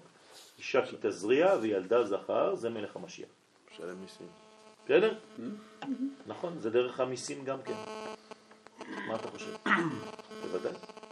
מי שמשלם מיסים בארץ ישראל, שידע שהוא נותן למדינה כוח של המלכות, בוודאי, לבנות מלכות. לא סתם. ודרש עוד ואמר, כי מטרה הוא לשון נטירה ושמירה. כלומר, מטרה זה לשון גם לנטור. לנטור בעברית זה לשמור. כן? נטורי קרתא. מה זה נטורי קרתא? שומרי העיר, נכון? אבל ברגע שזה הופך להיות דברים אחרים זה... כן. אבל בהתחלה זה ככה, זה השם האמיתי, כן. לא צריך לשים את כולם בתוך אותו... זה... סמוני נותרה את הקרמים, כן, שיר השירים. מה זה סמוני נותרה? שמו, שמו אותי שומרת על הקרם. אני שומרת על הקרמים. קרמי שלי לא נטרתי. מה הבעיה? את הכרם שלי הפקרתי. זאת אומרת, על איזה קרמים שמרתי? של אומות העולם. כלומר, כשעם ישראל היה בגלות, אז הוא סמוני נותרה את הקרמים, ואת הקרם שלי, קרמי שלי, לא נטרתי. בעיה. כן, זה כמו לבנות בית בחוץ לארץ. כן. אתם יודעים איזה, איזה איסור יש בזה? חס ושלום, יהודי שבונה בית בחו"ל, השם ישמור, שקונה בית בחוץ לארץ, זה דבר חמור ביותר. בטח. או לטעת אה, קרם בחוץ לארץ ליהודי. אתם לא מבינים... חס ושלום. אסור ל- ל- לקנות נכסים בחו"ל. כל הכסף שלך תשים רק בארץ. אל תקנה שום דבר בחוץ לארץ. תמכור כבר, תמכור. לא, אני אומר לך. גם אם יש לכם דברים בחו"ל, תמכרו את הכל. תשקיעו רק בארץ ישראל. מה? מותר לצאת לחוץ לארץ בשביל פרנסה. נכון, זה משהו אחר. למה? אני יוצא, אני עושה נדל"ן. להביא את הפרנסה לפה. בתנאי שיחזור. הפרנסה למי הוא מביא? הוא מביא אותה נדל"ן, לא לפה. אמרתי לגור. לא חשוב. אתה, אתה לא צריך להשקיע ב, ב, בזרים. זה כאילו אתה הולך ומקיים יחסים עם זונה. זה אותו דבר.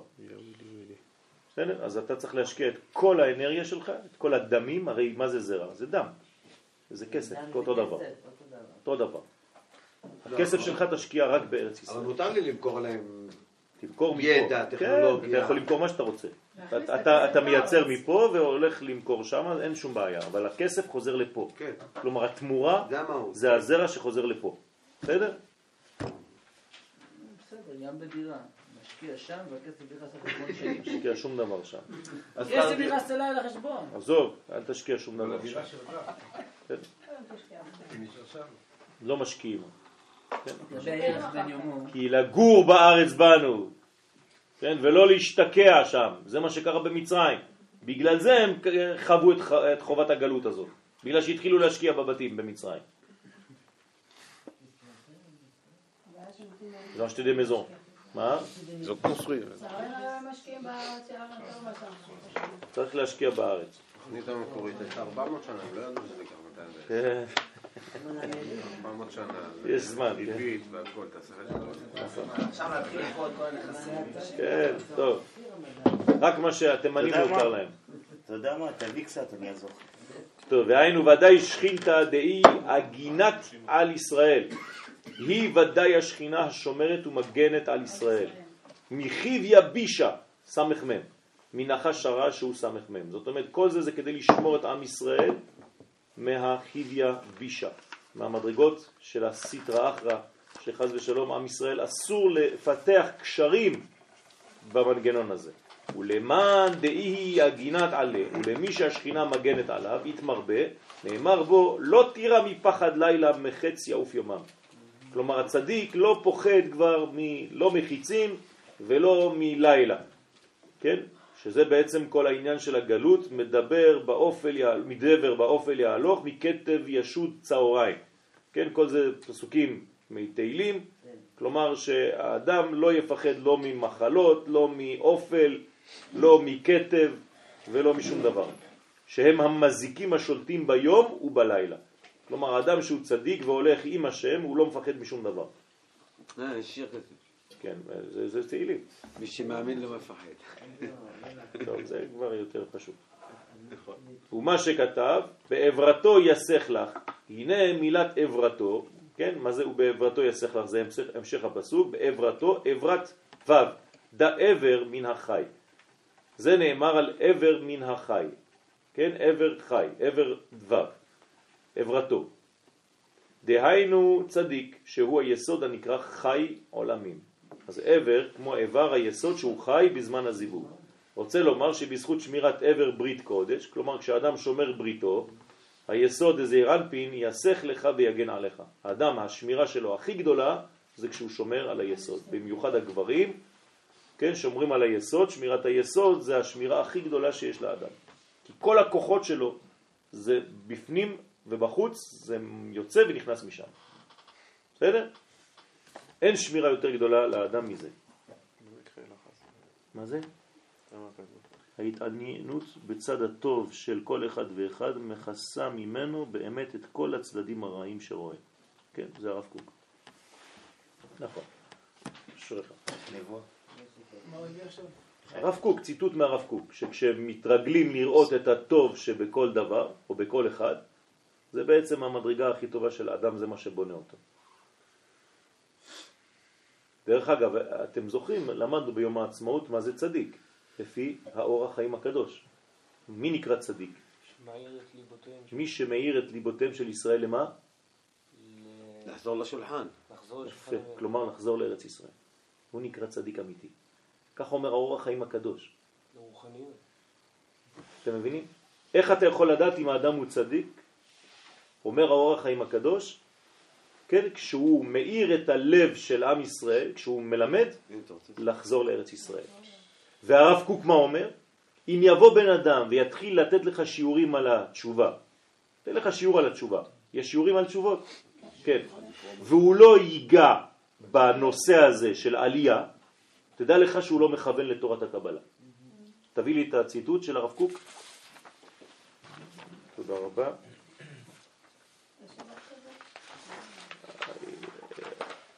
הרב קוק. לא, זה לא פה.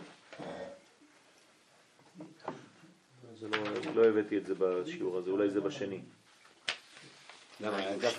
יש, לא, יש כמה שיעורים, כתבתי ארבעה שיעורים ואתם קיבלתם אחד. תראה לי את זה. זה אותו דבר. לא, זה לא אותו דבר. בכלל, אני אף פעם לא כותב פעמיים אותו דבר, שתדע לך. לא, אני ביקשתי שתי דף. אני נתתי לך פעמיים שני שיעורים אחרים. אתה עושה לי בעיות. להפך. לא, לא, לא, זה בסדר, גם לך אין את זה, כי לא, לא, לא, לא הבאתי את השיעור הזה. טוב, לא חשוב. אומר הרב קוק, כן?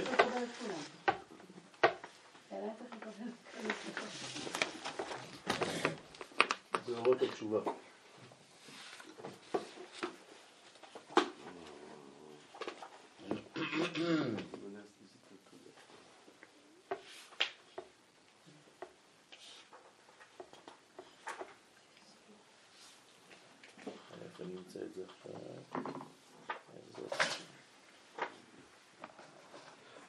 אז איך צריך- ללמוד את זה עכשיו? סיבכת? אותי. אתה לא צריך לפחד, תלמד את שני. השיעורים וזהו. תקשיב, לא, עכשיו זה למד את זה. בפשיטות, זה מי שמאמין. לא מפחד. אז תלמד את שני השיעורים, הבאתי לך שני שיעורים. אין לאף אחד את השיעור הזה. אתה קיבלת אותו. פרטי. הוא לא. אה, מה יש לי לשמור אותו? אני צריך להבין אותו, לא לשמור אותו. לשמור זה רק נייר, אני צריך להבין. יש חתימה גם.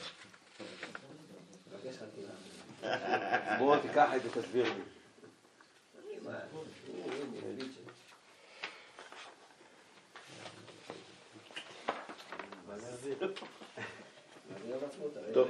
אני, אין לי את זה פה, אני לא רואה את זה פה, צריך לי למצוא את זה בשקט, אני, אני לא רוצה לקחת מזמנכם. כתוב, מי שבא ובעצם אה, נותן עכשיו שיעורים על התשובה, והוא לא מדבר על חזרת עם ישראל לארצו ועל הגאולה, שידע שבוודאות הוא לא מכוון לאמיתתה של תורה. ככה כתוב, של תורת אמת. אני מצטט, של תורת אמת, בעל פה. בסדר? זאת אומרת שאי אפשר לדבר על עניינים של תשובה, רק אה, הנחת תפילין, לא, לא עשית שבת וזה, אין דבר כזה. בסדר? מי שלא אומר, את, מביא את הכל, רואה את התשובה בכולל שלה, כן? ולא רק בכולל, כן. כאילו נשארנו שם בהר סיני, נכון. לא רוצים להיכנס. טוב, אז אנחנו נסיים. מה שכתוב צינה וסוחרה אמיתו, מפרש כי צינה וסוחרה רומזים על שכינתה עילאה ותתאה. סיימנו את זה? אה? לא, עוד לא. ותחת כנפיו תכסה, אינון ה' ה'. כן. מה זה תחת כנפיו? כמה כנפיים יש? שתיים. מצאת? לא הייתה ציטוט פה. משהו. שתי כנפיו של היסוד הם סוד ה' ה'. שתי כנפיים, נכון? בשם הוויה יש פעמיים ה', י' כ' ו' כ'. זה נקרא שני כנפיים למי? לו'. אהה, נכון. נכון? הוו הוא בין שני כן. כנפיים, זה, כמו מטוס עם שני כנפיים, כן. נכון? אז זה הוו, זה נקרא הווה, ונכון. נכון? הווה. י' בהווה, מה זה שם הוויה? י' בהווה, נכון? זאת אומרת, זה ה', שתי כנפיים, דהיינו חמישה חסדים וחמש גבורות. כלומר, זה כנפיים. מצד אחד יש חמישה חסדים, מצד שני חמש גבורות. שביסוד זה זעיר אנפין. ככה זה בנוי זעיר אנפין. זעיר אנפין הוא באמצע, באמצע, ויש לו חסדים מימין וגבורות בשמאל. תיאת ז, ו', זין ו', אי הוא עברתו. כלול י' ו', כלומר זה הזין, זה הו' בעצם, עם הי' למעלה, כמו שלמדנו. כי אות זין היא ביסוד, שהיסוד הוא אות ו' הנקרא עבר, אז זה נקרא עבר, זה הו', כן, או איבר, ואות זין כלולה מבית אותיות של י' ועל הו' הזאת. דהיינו גופה דילה, ו' הגוף של היסוד הוא סוד ו' זעירה, רשע דילה י' והראש שלה, של היסוד, היינו עטרת היסוד, היא סוד י'. אז איך כותבים זין? ו' י', י' ו'. בין שניהם היסוד הוא כאין אות זין, גטפוי ה' ה'. אז האות זין זה בעצם היסוד, כשהוא כבר בנוי, כשיש לו טיפת זרע על הראש, ויש לו המשכת הזרע דרך הוו, ויש לו שתי כנפיים. בסדר? מצד ימין ה', מצד שמאל ה'. עם שני כנפיים, שתי כנפיים שהם חסדים וגבורות, הם ה' ה'. יש מי שקראו לו בן ה' ה', נכון? בן בגבג. יש בן בג בג, זה שעשה להם, חיסל להם את כל המחשבים, כן? וזה שקוראים לו בן ה' ה', שניהם אותו דבר. נכון, זה אותו דבר, זה אותו אחד.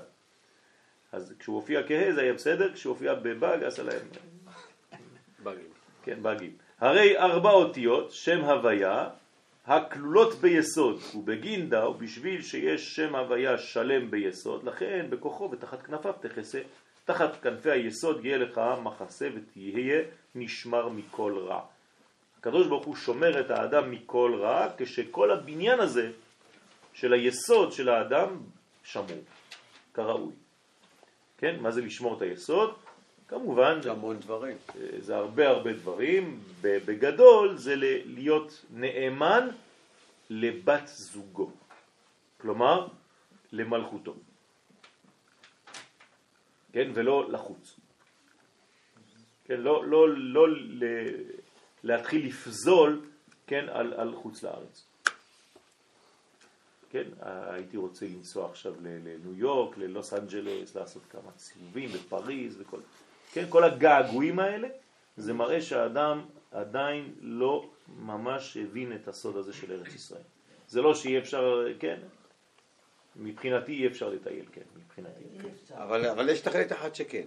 יש תכלית רק שלושה דברים. כן. מה זה? למצוא אישה, אבל היום זה כבר לא רלוונטי, כי כל הנשים פה, ברוך השם.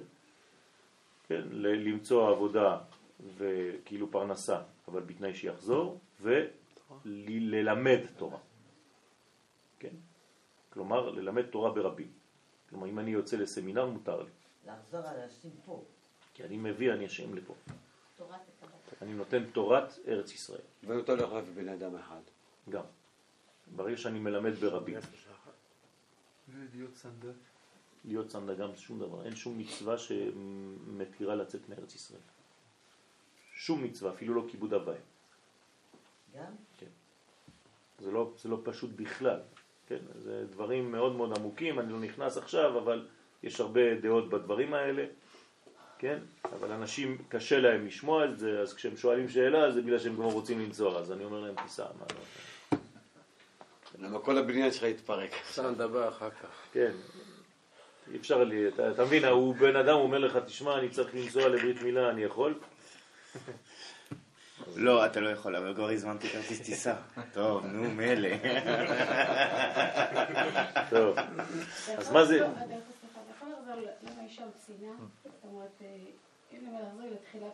זה משהו ששייך לכבד? עוד לא הגענו לזה. אה, לא? הנה עכשיו. אני רצתי קדימה. הנה עכשיו, כמו שכתב, צינה וסוחרה אמיתו. כן? מה זה צינה וסוחרה אמיתו? מפרש כי צינה וסוחרה רומזים על שכינתא עילה ותתאה. כלומר צינה וסוחרה. שכינתא עליונה ותחתונה שהם יסוד שתי ההין דשם הוויה, נכון? זה השכינה, שניהם נקראים שכינה, שכינה עליונה ושכינה תחתונה, כי זו אחת, כלומר פנימי וחיצוני, והיינו בינה ומלכות דזעיר אנפין, נכון?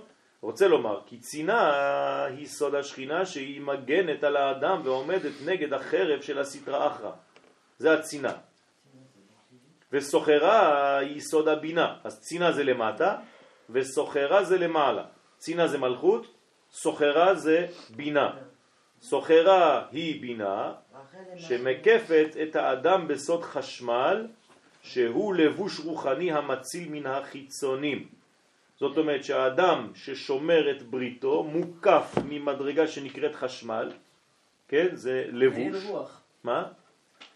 מעיל רוח. זה מעיל, כן? מעיל רוח, מעיל, יש היום... זה הפטנט של נכון, זה. הפטנט של הטנקים עכשיו, כן? החדש, שנקרא מעיל רוח. שמעתם על זה? לא שמעתם על זה? טוב. כשיורים על הטנק אי אפשר לגעת בו. כן. זה כאילו אתה יורה וזה נכנס בום. בום. לא. לא מגיע לטנק. זה נקרא מעיל רוח. זה לא לא? זה עכשיו בגלל, זה כל מיני, עושים את זה עם, עם, עם, קול. עם, לא, עם כוחות אלקטרומגנטיים, כן, זה אלקטרומגנטי, זאת אומרת שאתה לא יכול להיכנס. זאת אומרת יש מין מעיל רוח מסביב. זה ממש הארי פוטר. אור מקיף. כן, אור מקיף. אמרו שכבר יש לה מטוסים, כי רוצים לעשות את זה. אור מקיף, נכון, עושים את זה, יש לה מטוסים, צריך לעשות את זה גם באילת עכשיו. הבעיה זה שאנחנו רק דואגים למגן את עצמנו, כן, והשיטה שלי זה לכסח את הצורה. של השני. משקיעים כן. לכסח להם את הצורה, ולא להגן. אה, אבל זה... אנחנו כל הזמן רק מגנים, מגנים, מגנים, מגנים. כן. אבל אתה יודע, זה גם השקפה, כי בסופו של דבר מה שחסר לנו פה זה אחדות. ובזה שאתה יוצא להתקפה זה לא בטוח שאתה מקבל את האחדות, כי כל הזמן שאנחנו בהתקפה אנחנו. השלום? אבל על זה שאתה מקבץ את כולם מקדימה, אז אתה תוכל להתווכח ואז טוב. להביא לאחדות. אם היית יודע, עשיתי חלום, חלמתי בלילה חלום, משהו מעולם אחר. וואי וואי, על הדבר הזה, על האחדות הזאת. אני צריך לכתוב את זה בעזרת השם. ספר. תכתוב, אפשר, אני לא תביא. יכול לספר, זה, זה תרשום אבל. תביא. משהו, חלום ארוך. ממש חלום אה, רציני. מזמן לא חלמתי כזה. אפשר לבנות אותו? אה? אפשר לבנות אותו? בטח. עוד מעט, אני, אני, אני, אני, אני מכין משהו, כי יש בו דברים שקשה לומר אותם, אבל זה... אני אפילו פחדתי בחלום לומר את מה שאמרתי בתוך החלום. אבל uh, אני חושב שזה היה דבר אמיתי, ואמרתי את זה רק בשביל אה, לבנות. טוב, אני לא יכול אה, לפרש. תשתמש בשליחים איתך. כן, בעזרת השם. אצל התינוק שרים מגן וצין יסי. נכון. אז זה בעצם שתי בחינות, מגן, כן, צינה, צינה וסוחרה. צינה זה מלכות וסוחרה זה בינה. בסדר? אז אה, זה מציל מן החיצונים, זה נקרא מעיל רוח. כן, זה נקרא חשמל בתורה. בקבלה זה נקרא חשמל. חשמל בגמטריה לבוש, מלבוש. כן, מלבוש וחשמל זה אותה גמטריה. זאת אומרת זה- שיש בעצם... זה חש ממלל. נכון, אבל זה, זה בניין אלקטרומגנטי כזה ששומר על האדם מסביב כמו אור מקיף. קשור למלביש ערומים. נכון. ל- זאת הכוונה של מלביש ערומים. כשאתה מכוון בבוקר מלביש ערומים, לזה אתה צריך לכוון. אתה רואה שתפילה זה לא סתם. מלביש ערומים זה הקדוש ברוך הוא תעשה לי מעיל רוח, כן? כי אני ערום, כן? ואני ערום ממה? משמירה. אז אני צריך. לכן אם היינו מכוונים לפי הקבלה, התפילה הייתה הופכת להיות אה, דליס. כן? לוחמים לפי הקבלה להגיד. מגן אברהם זה לפני אתה גיבור. אתה גיבור, כן, זה לפני. מגן אברהם, נכון. ההגנה לפני. נכון, לפני. טוב, אמיתו, דא עמודה דאמצעיתה, זה תפארת, כן? זה נקרא אחר כך אמיתו, נכון? צינה וסוחרה, אמיתו. הצינה אמרנו שזה מלכות, סוחרה בינה, אמיתו. מי זה אמיתו? אמת, אמת, עמוד האמצעי, תפארת. אז אתם רואים שצינה וסוחרה אמיתו לא תירא מפחד לילה. מחץ יעוף יומם, מדבר באופל יעלו, מקטב ישות צהריים, יפול מצדך אלף ורבבה מימיניך, אליך לא ייגש, רק בעיניך תביט ושילומת רשעים. רגע, רגע, רגע. כל דבר שלוש בתים, כל דבר שלוש בתים. הראשונה של המילה הראשונה עוד לא תפסתי. בסדר, לא חשוב, זה- זה פסוקים. כל דבר שלוש בתים. וואי, גשם. זה גשם. פסוקים, זה יהודים, טוב, לא חשוב. זה תפארת דזעיר אנפין, שבעמוד האמצעי הנקרא אמת, שהוא כנגד אות ו' דשם ההוויה. בסדר? רשע, דילה, חוכמה, עילאה, הראש שלו היא חוכמה עליונה. כלומר, מי זה הראש של הו'? זעיר אנפין, תמיד לא לנתק את זעיר אנפין למעלה. אז החוכמה, אז היוד. יוד חוכמה זה ראש של ו', כן? אז מה זה זעיר אנפין? זה בן הראש. בסדר? לא? לא, הלוואי. הלוואי. אז זה נקרא חוכמה עליונה, שהיא סוד אות י' בשם הוויה. הרי יש בזעיר אנפין ארבע אותיות, הוויה. כלומר, זעיר אנפין, כל כולו זה ארבע אותיות. צדיק, שהוא היסוד, יהיו בצלמו כדמותו, שיש בו לבדו כל ארבע אותיות של שם הוויה. לכן קוראים לה תפארת, תפארת. למרות שהיא רק ספירה אחת. למה? כי יש לה את הכל. בסדר? יש לה ארבע אותיות, זה שם הוויה, כולו. כמו בכללות זעיר אנפין. כן? זכאה היא מאן דנתיר ברית מילה. עכשיו הזוהר מסיים, אנחנו מסיימים עכשיו תיקון י"ג, צריך לעשות הילולה. כן? זה, היה תיקון מאוד מאוד ארוך. זכאי הוא מאן דנתיר ברית מילה. אשרי מי ששומר את ברית המילה, שהוא ביסוד שלא לפוגמו חז ושלום. להיזהר מה עושים עם הברית הזאת. כן? עמנואל, אתה איתנו? קצת, טוב. תתרגם לו באנגלית. ואורייתא דאי הוא עמודה דאמצעיתא, שומר את תורה שבכתב שהוא בתפארת שבעמוד האמצעי. דתרווי הוא מגינין עלה. על ידי זה הוא זוכה כי שניהם מגינים עליו מכל פגעים רעים. כלומר, יש כל מיני כן, חיידקים, מיקרובים ביקום, רוחניים וגשמיים, שאדם נשמר מהם על ידי שמירת הברית. חד בעל מדע, אז היסוד מגן עליו בעולם הזה מפגעי הגוף, וחד בעל מדעתה, והתפארת מגן עליו מקיטרוד סמ"ם בעולם הבא. זאת אומרת, העולם הבא זה לא אחרי המוות, בפנימיות שלו, גם בעולם הזה. כלומר, בעולם הזה יש לי עולם הבא ועולם הזה, הנשמה והגוף. אז המדרגה של התפארת מגנה עליי בנשמה, והמדרגה של היסוד מגן עליי בגוף. בסדר? אנחנו יודעים שלצערנו כל המחלות זה בגלל שהיסוד לא נשמר, חז ושלום, ולכן צריך להיזהר מאוד בעניינים האלה. אז יש לנו בעצם שתי שמירות, שזה בעצם עולם הבא ועולם הזה, מגן, כן, צינה וסוחרה אמיתו. יש הבדל בין הסטרא אחרא והחיצונים? סטרא אחרא זה השם הכללי של אותה קליפה, והחיצונים זה כל... זה כמו... יש מצב שסטרא אחרא זה פוגע בגוף בנשמה? לא, להפך. חיצונים מלשון חיצוניות, זה פוגע בחלק החיצוני. והסטרא אחרא זה הצד האחר, הוא יותר יכול לפגוע דווקא בפנים. כי קודם הוא אמר שהצינה... צינה זה למטה הצינה זה נגד הסטרא אחרא, נכון. והסוחרה זה נגד החיצונים. כן. לא, זה חוכמה. זה הבינה, זה אותו דבר, זה שתי מדרגות, אתה צודק. לפי זה... ההגנה שדיברנו בתחילת כן, הפסקה. אתה צודק. זאת אומרת ש- שלפי מה שאתה אומר עכשיו, זה דווקא שהחיצונים הם למעלה. כן? כן. אבל זה לא, זה לא כל כך. כאילו, כן. מה שכתוב כאן שהחיצונים מסתובבים. דווקא הצינה, כן. הסטרא אחרא הוא מגיע מהחזית. כן. מה זה הצינה? הצינה זה הבחור שהולך לפניך עם המגן. כן. זה רואים את זה מגוליית. נכון, נכון. צינה זה לא קור, כן? צינה זה צינה הבחורצ'יק זה- שמחזיק את המגן של לא- הלוחם. Le... גוליית. Comment on dit. Le bouclier Le bouclier. Le.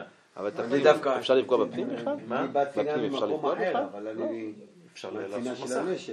שכדי שהפנים לא יתגלה בחוץ. כן, אבל זה לא... זה נקרא לפגוע בפנים. בסדר? זה עוד יותר חמור. לפנים. כן. יש מצב להוסיף לעוד. משפט מישהו? לפנים. כן. לפנים. ישראל בן לאופולד. ישראל בן יעקב? בן לאופולד. בן לאופולד. בעזרת השם שיהיה בריא ושלם. אמן. לא, לא. כן. אה, כבר הלך? נשמץ. טוב, הקדוש ברוך הוא בעזרת השם יתקן נשמתו ובעזרת השם יעלה מעלה. אנחנו בעזרת השם שבוע הבא מתחילים תיקון י"ד. אנחנו עכשיו אה, נלמד כמה דקות את השם הבא, בגלל שהוא שם, אה, שם של, אה, של מלכות.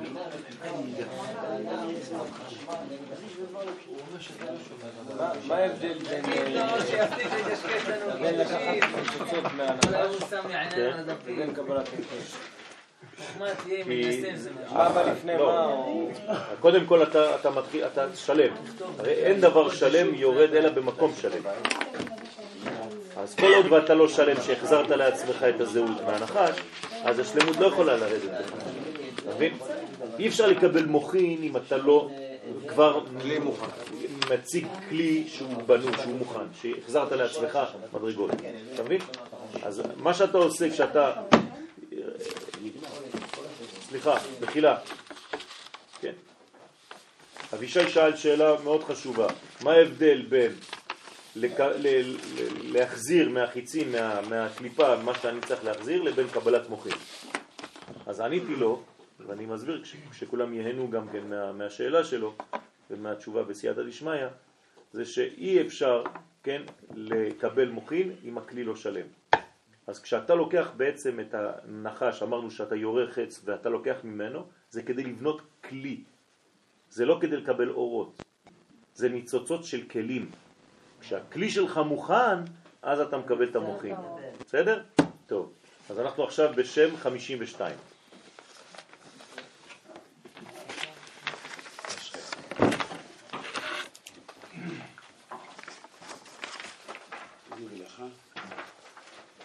מסתדר עם היחד בממון, איך? שזה הכלי. נכון. נכון. שיעורי בית. היחד. בממון זה- טעם שמופיע דווקא אצל טעמים אשכנזים ולא בטעמים אה, הספרדים. כן? איך עושים אותו? זהו, אני לא יודע. יש, טעמים- נראה לי אתה פעם בטלפון ירח בן יומו. תחפש את זה. תחפש ירח בן יומו, לא, אפשר לא, את זה. אה, אין? טעמים אשכנז. גם. טעמים אשכנז? כן, אין ספרד. אה. בגלל זה לא מצאתי. כן, שיעורי בית זה למצוא את ה... לא, לא, הוא כותב על זה, אבל אני לא מבין שום דבר. כאילו, אני מבין קצת. אה, הוא כתב? ראית? יש פה את הטעמים. אה, על העניין של אה, ברש מילים. הטעם האחרון זה זה. כן. אז תביא. מה הוא אומר שם?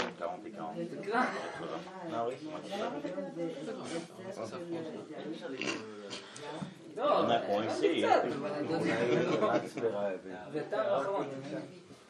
אני. יש זמן פשוט. תן לי, חכה לסוף. ירח בן יומו. תראו מה אומר הרב קוק על ירח בן יומו. אחרי אשר נשאה הנשמה האצילית את מסעותיה הרבים. כלומר, אחרי שהנשמה שבעולם האצילות עשתה בעצם את כל התיקונים שלה. מה זה מסעות? עוד לפני שהגיע. מסעות זה כדי ללקט את הניצוצות. זאת אומרת שכמו המסעות בין מצרים לארץ ישראל יש 42 מסעות, אז זה נקרא מסעותיה הרבים, זאת אומרת 42 מסעות. זאת אומרת הנשמה בעולם הזה עושה 42 מסעות, כל נשמה. בסדר? כדי לצאת מהמצריות ולהגיע לארץ ישראל של עצמה. אחרי אשר עלתה הררי עד וירדה תהומי תהומות, כלומר אחרי שבעצם עלתה למדרגות עליונות והורידה את השפע שהיא קיבלה למטה, לתאומות. כן, כלומר לתהום, כי זה התכלית של העולם, אחרי אשר התרחב הרוח, זה אירנפין, שמתרחב, כלומר כלי, בכל הסתעפות הגיוני, הגיוניו, זאת אומרת כדי לקבל בעצם את המוחין דגדלות, כן, לכן הוא כותב שם אה, הגיוניון, אחרי אשר התעשרה האורה מהופעת רבבות אין קץ של צלילי גווניה, זאת אומרת שכל האורות העליונים מתחילים לרדת, זה נקרא בעצם המוחין דגדלות שמתפשטים, אחר אשר אחרי החליפות המרובבות אשר הקשיבה רב קשב, כלומר ברגע שהיא התחילה להיות מפנימה את כל הרעיון הפנימי, את התחושה העדינה אשר לאור החיים שבנשמת עולמים, כלומר להיות מקושרת עם הקדוש ברוך הוא, עם נשמת העולם, אחרי אשר המנוחה השעננה הוציאה את פריה, ברגע שיש זיווג כבר ואז היא מוציאה פירות, שזה בעצם זיווג זון, והסערה התנועתית כבר נולדה ופעלה לחולל המון חידושי חידושים לאין תכלית, כלומר יש פה כבר תגובה תחתונה של ריבוי, של חידושים, של הולדות, הנה עולמים חדשים הולכים ונפתחים לפנינו. כן, אחרי שעשינו כל זה, אומר הרב קוק, אפשר כבר להיות במדרגה, בפלטפורמה אחרת. כלומר, אתה רואה את העולם כבר בעין אחרת, כי הכל נפתח.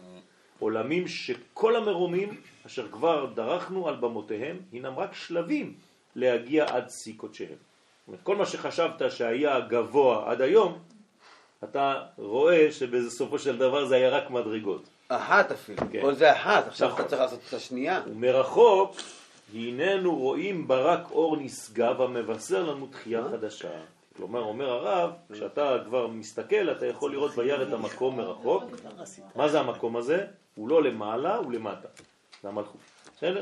חוללת עולמים חדשים, זה נקרא שי עולמות. עולמים יסודיים הנשגבים בקודש, כלומר מדרגות שמעוגנות בקודש שנקראת חוכמה, כלומר חוכמה בעשייה, אשר הינם הולכים וגדלים, זה נקרא התגדלות, גדלות המוחים. הולכים ומתגדלים, למה? כי אסור להם להישאר באותו מצב, מתפארים תפארת ומתעטרים יסוד, בעטרת זיו הודם, הוד. ירח בן יומו, התגלות מצערה, התנוצצות זעירה. בהתחלה זה קטן, זה ירח בן יומו, זה נולד, זה קטן, אתה לא רואה זה זיק מרכוש עליון שאין כל העולמים כדאים לו. זאת אומרת, אתה עוד לא יודע בכלל לאן אתה הולך, אבל אתה מקבל כבר ניצוץ קטן. בא ומאיר לפנינו, נותנים לך בעצם אור מעולם שאף פעם לא הכרת. הוא מבשר לנו תקופות מאושרות. זאת אומרת, מעכשיו אתה בתקופה של עושר. מעכשיו אתה תגלה כבר מדרגה אחרת, כי התחלת לגלות כבר את הירח בן יומו, אז אם זה בן יומו היום, מחר זה יהיה בן יומיים, בן שלוש וכו'. עטרת תפארת לעמוסי בטן, כן, שהם עתידים להתחדש כמותה ולפאר ליוצרם על שם כבוד מלכותו. מה שאנחנו אומרים בברכת הלבנה. רגע. זאת אומרת ש... מה? אז הוא מדבר על התהליך מיצירת הזרע. כאילו לא... כן, אבל הוא פה לא מדבר על ירח זרע, בן יומו כאילו. בדיוק. הניצוץ זה כאילו יצירת זרע. המדרגה אה. שאתה כבר פותח לעצמך רובד אחר של מציאות. כירח יכוון עולם, כן? ייכון, או ייכון עולם, סליחה, ועד בשחק נאמן סלע. ואורך צדיקים כאור נוגה הולך, ואור עד נכון היום. זאת אומרת, מהיום הזה אתה מתחיל להתפתח, להתפתח, להתפתח, זה רק ירח בן יומו, ואתה מתחיל לקבל אור. ונעימות עדנים, עדי עד מלאה, כל קרב וכליות. זה ימלא אותך אחר כך מלמטה, גם את הקרביים שלך וגם את הכליות שלך, זה כל הכוח של האדם, זה לשון כלי. נכון? מבחינת עליזות חדוות נועם קודש קודשים, כן? איפה זה קודש קודשים? איזה ספירה זה?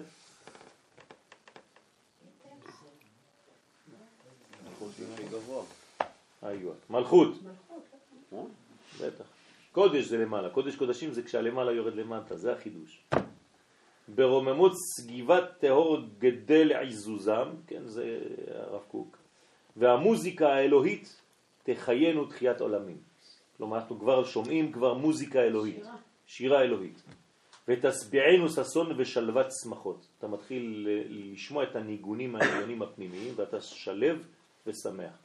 תיצרנו יצירה חדשה, אתה הופך להיות בעצם, אתה מקבל נשמה, תוספת נשמה, אתה הופך להיות יצירה חדשה, ותעודדנו לרוממות אצילות אינסוף. ואז אתה מתרומם למדרגה שאתה יכול כבר להיות באצילות.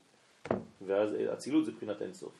ומחיל אל חיל אנו הולכים, אין לזה סוף, כי אתה הולך והולך וגדל. ומרום אל רום אנו נוסעים, אנחנו עולים ממדרגה למדרגה, בלי סוף. משגב, ל- משגב לשגב אנו דורכים, כן, תמיד עוד יותר גבוה. מעילוי לעילוי הננו עפים, והדרת גאון שחקי עולמים מתעתר במקור חיינו. כלומר, אתה כבר בשחק, בשחקים, כן? שירה שם. זה הרב קוק, הרב קוק זה שירה, אבל שירה קבלית. ובשורת לידה חדשה, הופעה עליונה מחודשת בכל פאר וכבוד, תפארת זה מלכות, פאר זה תפארת, כבוד זה מלכות, אשר באה ונהייתה הננו מתבשרים. זאת אומרת, יש זיווג בין זון, שבעצם נותן בשורה של ומנגינותיה מתחממות ברוח ענבה ועוז. האדם שנכנס לזה, יש לו גם ענבה וגם כוח. בצורת דקיקה המתעלה אל על, ירח בן יומו הולך, הולך ואור, והיה אור הלבנה כאור החמה. כלומר, אתה בהתחלה ירח בן יומו, אתה הופך להיות כמו שמש בסוף, ואור החמה יהיה שבעתיים, ואור השמש 49 פעמים, כאור שבעת הימים, כמו האור של בריאת העולם בששת ימי בראשית, ביום חבוש השם את שבר עמו, ביום שהקדוש ברוך הוא יגלה לנו בעצם את המשיח, כלומר כשנחזור לארץ ישראל קודם כל, שבר עמו, שהיינו נשברים בגלות, ואת מחץ מכתו ירפא, כלומר כל המכות שקיבלנו בגלות אנחנו מקבלים רפואה בחזרתנו לארץ, במהרה בימינו אמן. רש מילים. סוף רש מילים.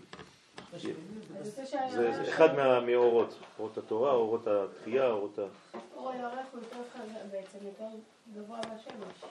לא, כי- זה אמיתי אמר. לא, הוא יהיה כמו אור השמש, אבל אור השמש בעצמו יהפוך להיות 49 פעמים מה שהוא היום. את תעצב. גם. לא תכפיל. תעצ- תעצים את עצמו. נכון. טוב, אז אה, טעמנו קצת מלשד אה, חוכמתו של רבנו, שירת ההוויה. רגע, יש לי אותו.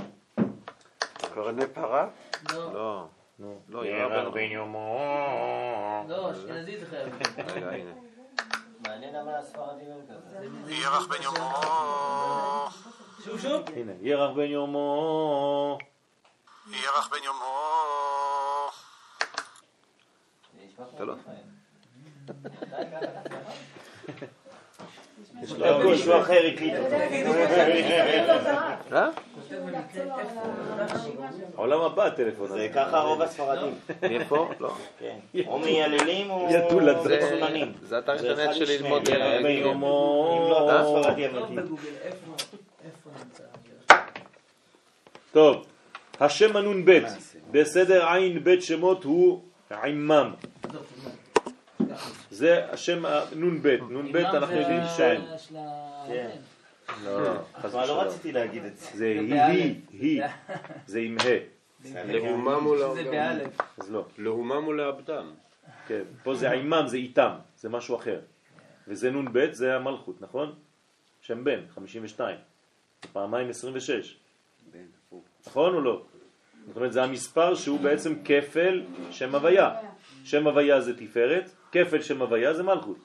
לכן, מה זה מלכות? מראה של שם הוויה, נכון? כן או לא? כן, כן. אוקיי, אתם לא עונים. אנחנו מרוכזים. הרב צוקרמן אומר דגים. כן? וביכולתו לסתום, נכון, כי מתרבים עכשיו. וביכולתו של השם הזה לסתום המעבר של החיצונים הרוצים תמיד לחדור אל תחום הקודש כדי לנוק משם חיותם. זאת אומרת שזה שם של הגנה מפני החיצונים, לאדם שרוצה היה צריך לקרוא לטפל. לזה סוחרה. אה? היה צריך לקרוא לזה סוחרה. כן, זה עוד לא למדתי את הזוהר. צירוף זה רמוז בפסוק בספר יחזקאל, פרק כ"ח ג' כל סתום לא עממוך. ולכן סגולתו מוסיפה חסד לישראל מבלי פחד, כדי שהקדוש ברוך הוא יהיה עימם. כלומר, העומם הזה הופך להיות עימם, כלומר, יחד איתם, עם ישראל. אז מצד אחד בעצם יש לו שתי פעולות. מצד אחד הוא סותם את החיצונים, ומצד שני הוא מקרב את האדם לקדושה.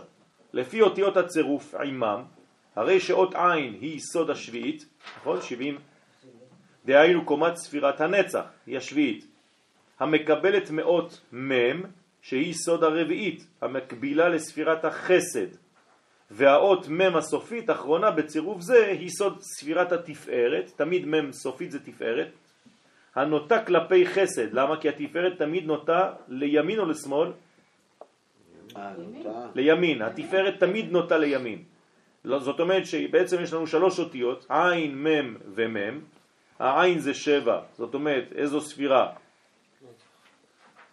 חסד, שבעצם, סליחה, הראשונה היא הנצח שמעבירה לחסד, כן, שהיא הסוד הרביעית, מם, והמם הסופית שהיא תפארת, שהיא מטה כלפי חסד, לפי שתמיד הופכת פניה אל הימין כדי להמשיך ההשפעה ממעלה למטה בסוד, רב חסד מטה כלפי חסד, כי אדוני דיבר טוב על ישראל, כן, וכו'.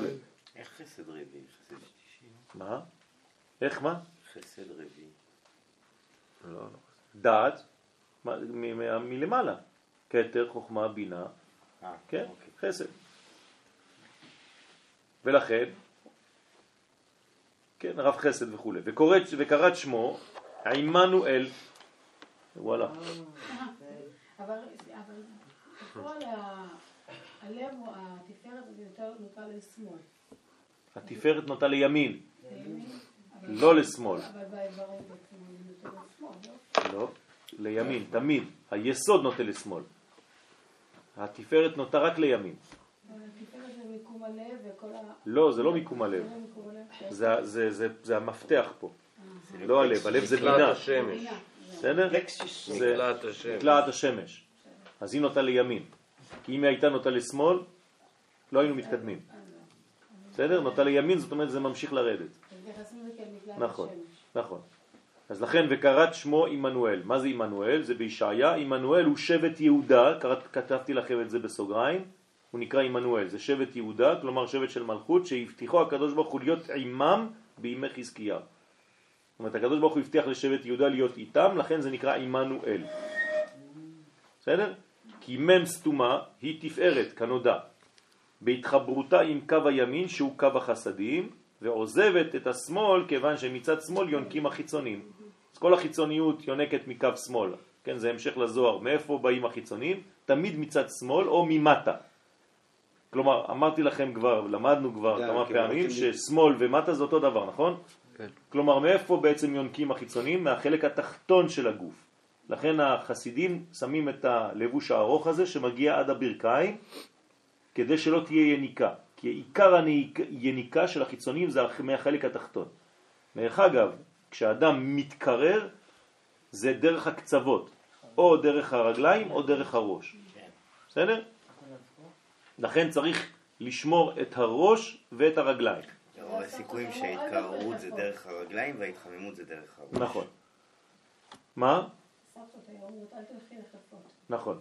אז צריך להיזהר מה, מהחלק התחתון, ולכן ה, ה, היחף בעצם זה לא סתם עניין של יחף, זה גם עני. זה קשה לעניות. כן? אה, כן. לא טוב ללכת לא יחף? טוב ללכת יחף. בארץ ישראל קצת פחות, כי אז צריך הארץ להתחבר קדושה. לאדמה, ממש. נכון. מדי פעם צריך להתחבר לאדמה, לקרקע, אבל לא טוב ללכת בבית על בלטות יחף. אוקיי. אם זה על האדמה עצמה של ארץ ישראל, זה בסדר. על דשא של ארץ ישראל. בלטות מארץ כן. ישראל. לא, אבל זה לא אותו דבר. כן, בסדר? זה כמו שאנחנו עושים את החבית חבית. כן, אנחנו לא עושים את זה על הבלטות של בית הכנסת, צריך לעשות את זה על האדמה. או לא. וואי, וואי, וואי. כן, אז לכן... לא היו עושים על המדרגות. לא, זה לא טוב. ועוזבת את השמאל כיוון שמצד שמאל יונקים החיצונים. אז שמאל זה למטה, זה אותו דבר. צריך להיזהר תמיד מהמדרגות התחתונות. כמובן שזה קשור למה שלמדנו עכשיו, זה היסוד. היסוד זה מטבור ולמטה, כלומר החלק התחתון של הגוף. ובזה נסתם הפתח בפני החיצונים והם אינם יכולים להמשיך יניקתם. כלומר, אם אתה רוצה שיפסיקו לבלבל לך את המוח, להיכנס לך כל מיני דעות זרות, כל מיני בלבולי שכל, אתה צריך לשמור את החלק התחתון של הגוף שלך, או את הצד השמאלי של הגוף שלך. בסדר? צירוף עימם עולה בגמטריה כמניין כן. בסוד הפסוק גם ציפור מצאה בית ודרור כן לה. מה זאת אומרת? שאחר שהאם העליונה נדדה מקינה, אתם זוכרים שלמדנו על האפרוחים או על הביצים? אז ברגע שהאם, מי זאת האם? הבינה, נכון? נדדה מקינה, היא שבה אליו ברחמים גדולים ובחסד עולם. תמיד האם יוצאת מהקן, מה היא הולכת לעשות? להביא אוכל. להביא אוכל. כלומר, בשיעור שלמדנו בזוהר, מה זה אומר? שהיא יורה חיצים ומחזירה את הזהות. לאן היא נותנת את זה? למלכות, לצאצאים שלה, להבא. לרבוץ על, ב... על בניה, סליחה, לא על בינה, על בניה, ולהפיח בהם תקווה מחודשת. זאת אומרת, היא נותנת תקווה בעצם לבנים, הם הבנים שמחה, ואחרית טובה. זאת אומרת שיש להם בעצם תקווה, יש להם מחר, יש להם אחרית. איך אנחנו יודעים, כן, מה כתוב? טוב ראשית מאחרית. מה זה אומר? מה זה טוב ראשית מאחרית? שמתי אתה רואה את הטוב של הראשית? כשאתה מגיע לסוף. כשאתה מגיע לאחרית. מאחרית אתה תראה את הטוב של הראשית. כלומר, כל עוד ולא הגעת לאחרית, כלומר למלכות, אתה לא תראה מה היה בספירות העליונות. בחיים שלך, כל עוד ולא תבצע, תממש את הפוטנציאל שלך, אתה לא תדע מה היה בפוטנציאל. ואז זה כמו בזבוז. אה, זה, זה מה שאני חשבתי כל פעם, שיש את המשפט אומר שכל עכבה לטובה, כן. אבל אתה חייב לעבור את העכבה כדי להבין את הטובה. נכון. אתה חייב לסיים נכון. את התהליך, וכשאתה בעכבה אתה לא יכול, אין לך נכון. יכולת הבנה. נכון, זה בעקב. העכבה דווקא אחרי זה, כן. אין לא אתה יכול לקבל את לעכבה, התובנה. כן. מה? כן. אז התובנות מגיעות גם אחרי נפילות, נכון. מאידך הדבר גורם בושה וכלימה לחיצונים, כיוון שנידחים לחוץ, ואינם יכולים להמשיך יניקתם מן הקדושה. אז בעצם בושה. בושה למי? לחיצונים. חיצונים כל הזמן מרימים ראש, עולים, עולים, עולים, וברגע שהם נופלים מטה, כן, יש להם בושה. אז הצירוף הזה, עימם מסוגל להשיב אבדה לבעליה. כלומר, מה שאמרנו עכשיו, כל מה שהאנרגיה שלי שהלכה לאיבוד, נגיד בגלל שנגיד פחדתי, אדם שכועס, הוא מאבד דברים חוץ מהכעס שלו? ברור. שליטה. כתוב שהוא שוכח אפילו את מה שהוא למד. כל תלמודו נשכח ממנו. עכשיו זה אבדה. איך תחזיר את זה עכשיו? אז אתה צריך, ל...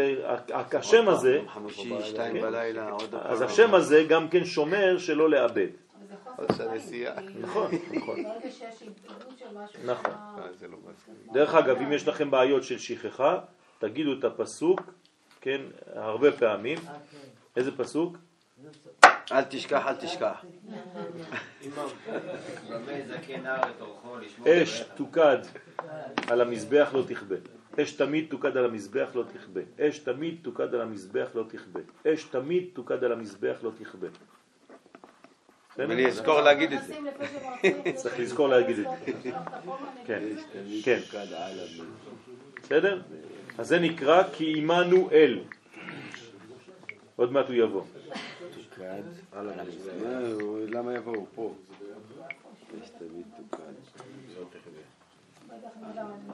זה נקרא כי עמנואל. עמנואל זה בעצם השם של השבט, שבט יהודה.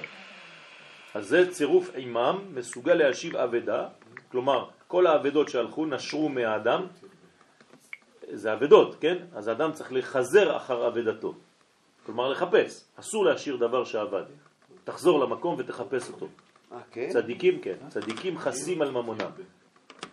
זאת אומרת, אם הצדיק למשל מאבד, אה, לא יודע מה, משקפיים, או כיפה באיזשהו מקום, נפל לו איזה כובע, הוא לא יגיד כפרה. הוא ילך לחפש אותו. אם הוא לא מצא, אז אחרי זה כפרה, אבל קודם כל הוא ילך לחפש, הוא לא ישאיר את זה סתם ככה. למה? כן, זה חשוב מאוד, בגלל שזה המדרגות ששייכות לזהות שלו. בסדר? לכן לא לוותר בקלות על דברים שאיבדתם. אני אמרתי מישהו אחר ייהנה מזה, לא נורא. בסדר, אבל זה, לא כל כך פשוט. כן? לכן, זה, זה מסוגל להשיב אבדה לבעליה על ידי פתיחת לצד ימין וסתימה לשמאל. כן, אז זה פותח לימין וסוגר לשמאל. אז עימם הוא סוד האש הפנימית הבוערת בנשמותיהם של ישראל לאביהם שבשמיים. כי הרי אם אני רוצה לחפש דברים שעבדו לי, זה בגלל שאני רוצה בעצם לחדש את הקשר. נכון? זה מחזיר אותי, מקשר אותי לנשמה, לאלוהות. שבכוונתה, כן, נפתח הלב כלפי שמיה. הוא מתחזק את הקרבה בינו לבין קונו, לשמחתו, לשמחת העולם. למה? כי ברגע שהקשר שלו יותר חזק, אז שפע עובר דרכו. אז זה לא רק בשבילו, זה גם בשביל העולם אחר כך, שמקבל מאותה קרבה, ריבוי שפע וברכה. אז אה, יהיה רצון שגם כן השם הזה יתווסף למה שלמדנו, כדי שהנשמה שלנו תהיה לוהטת כלפי בוראה. להיט זה enflammé. C'est enflammé.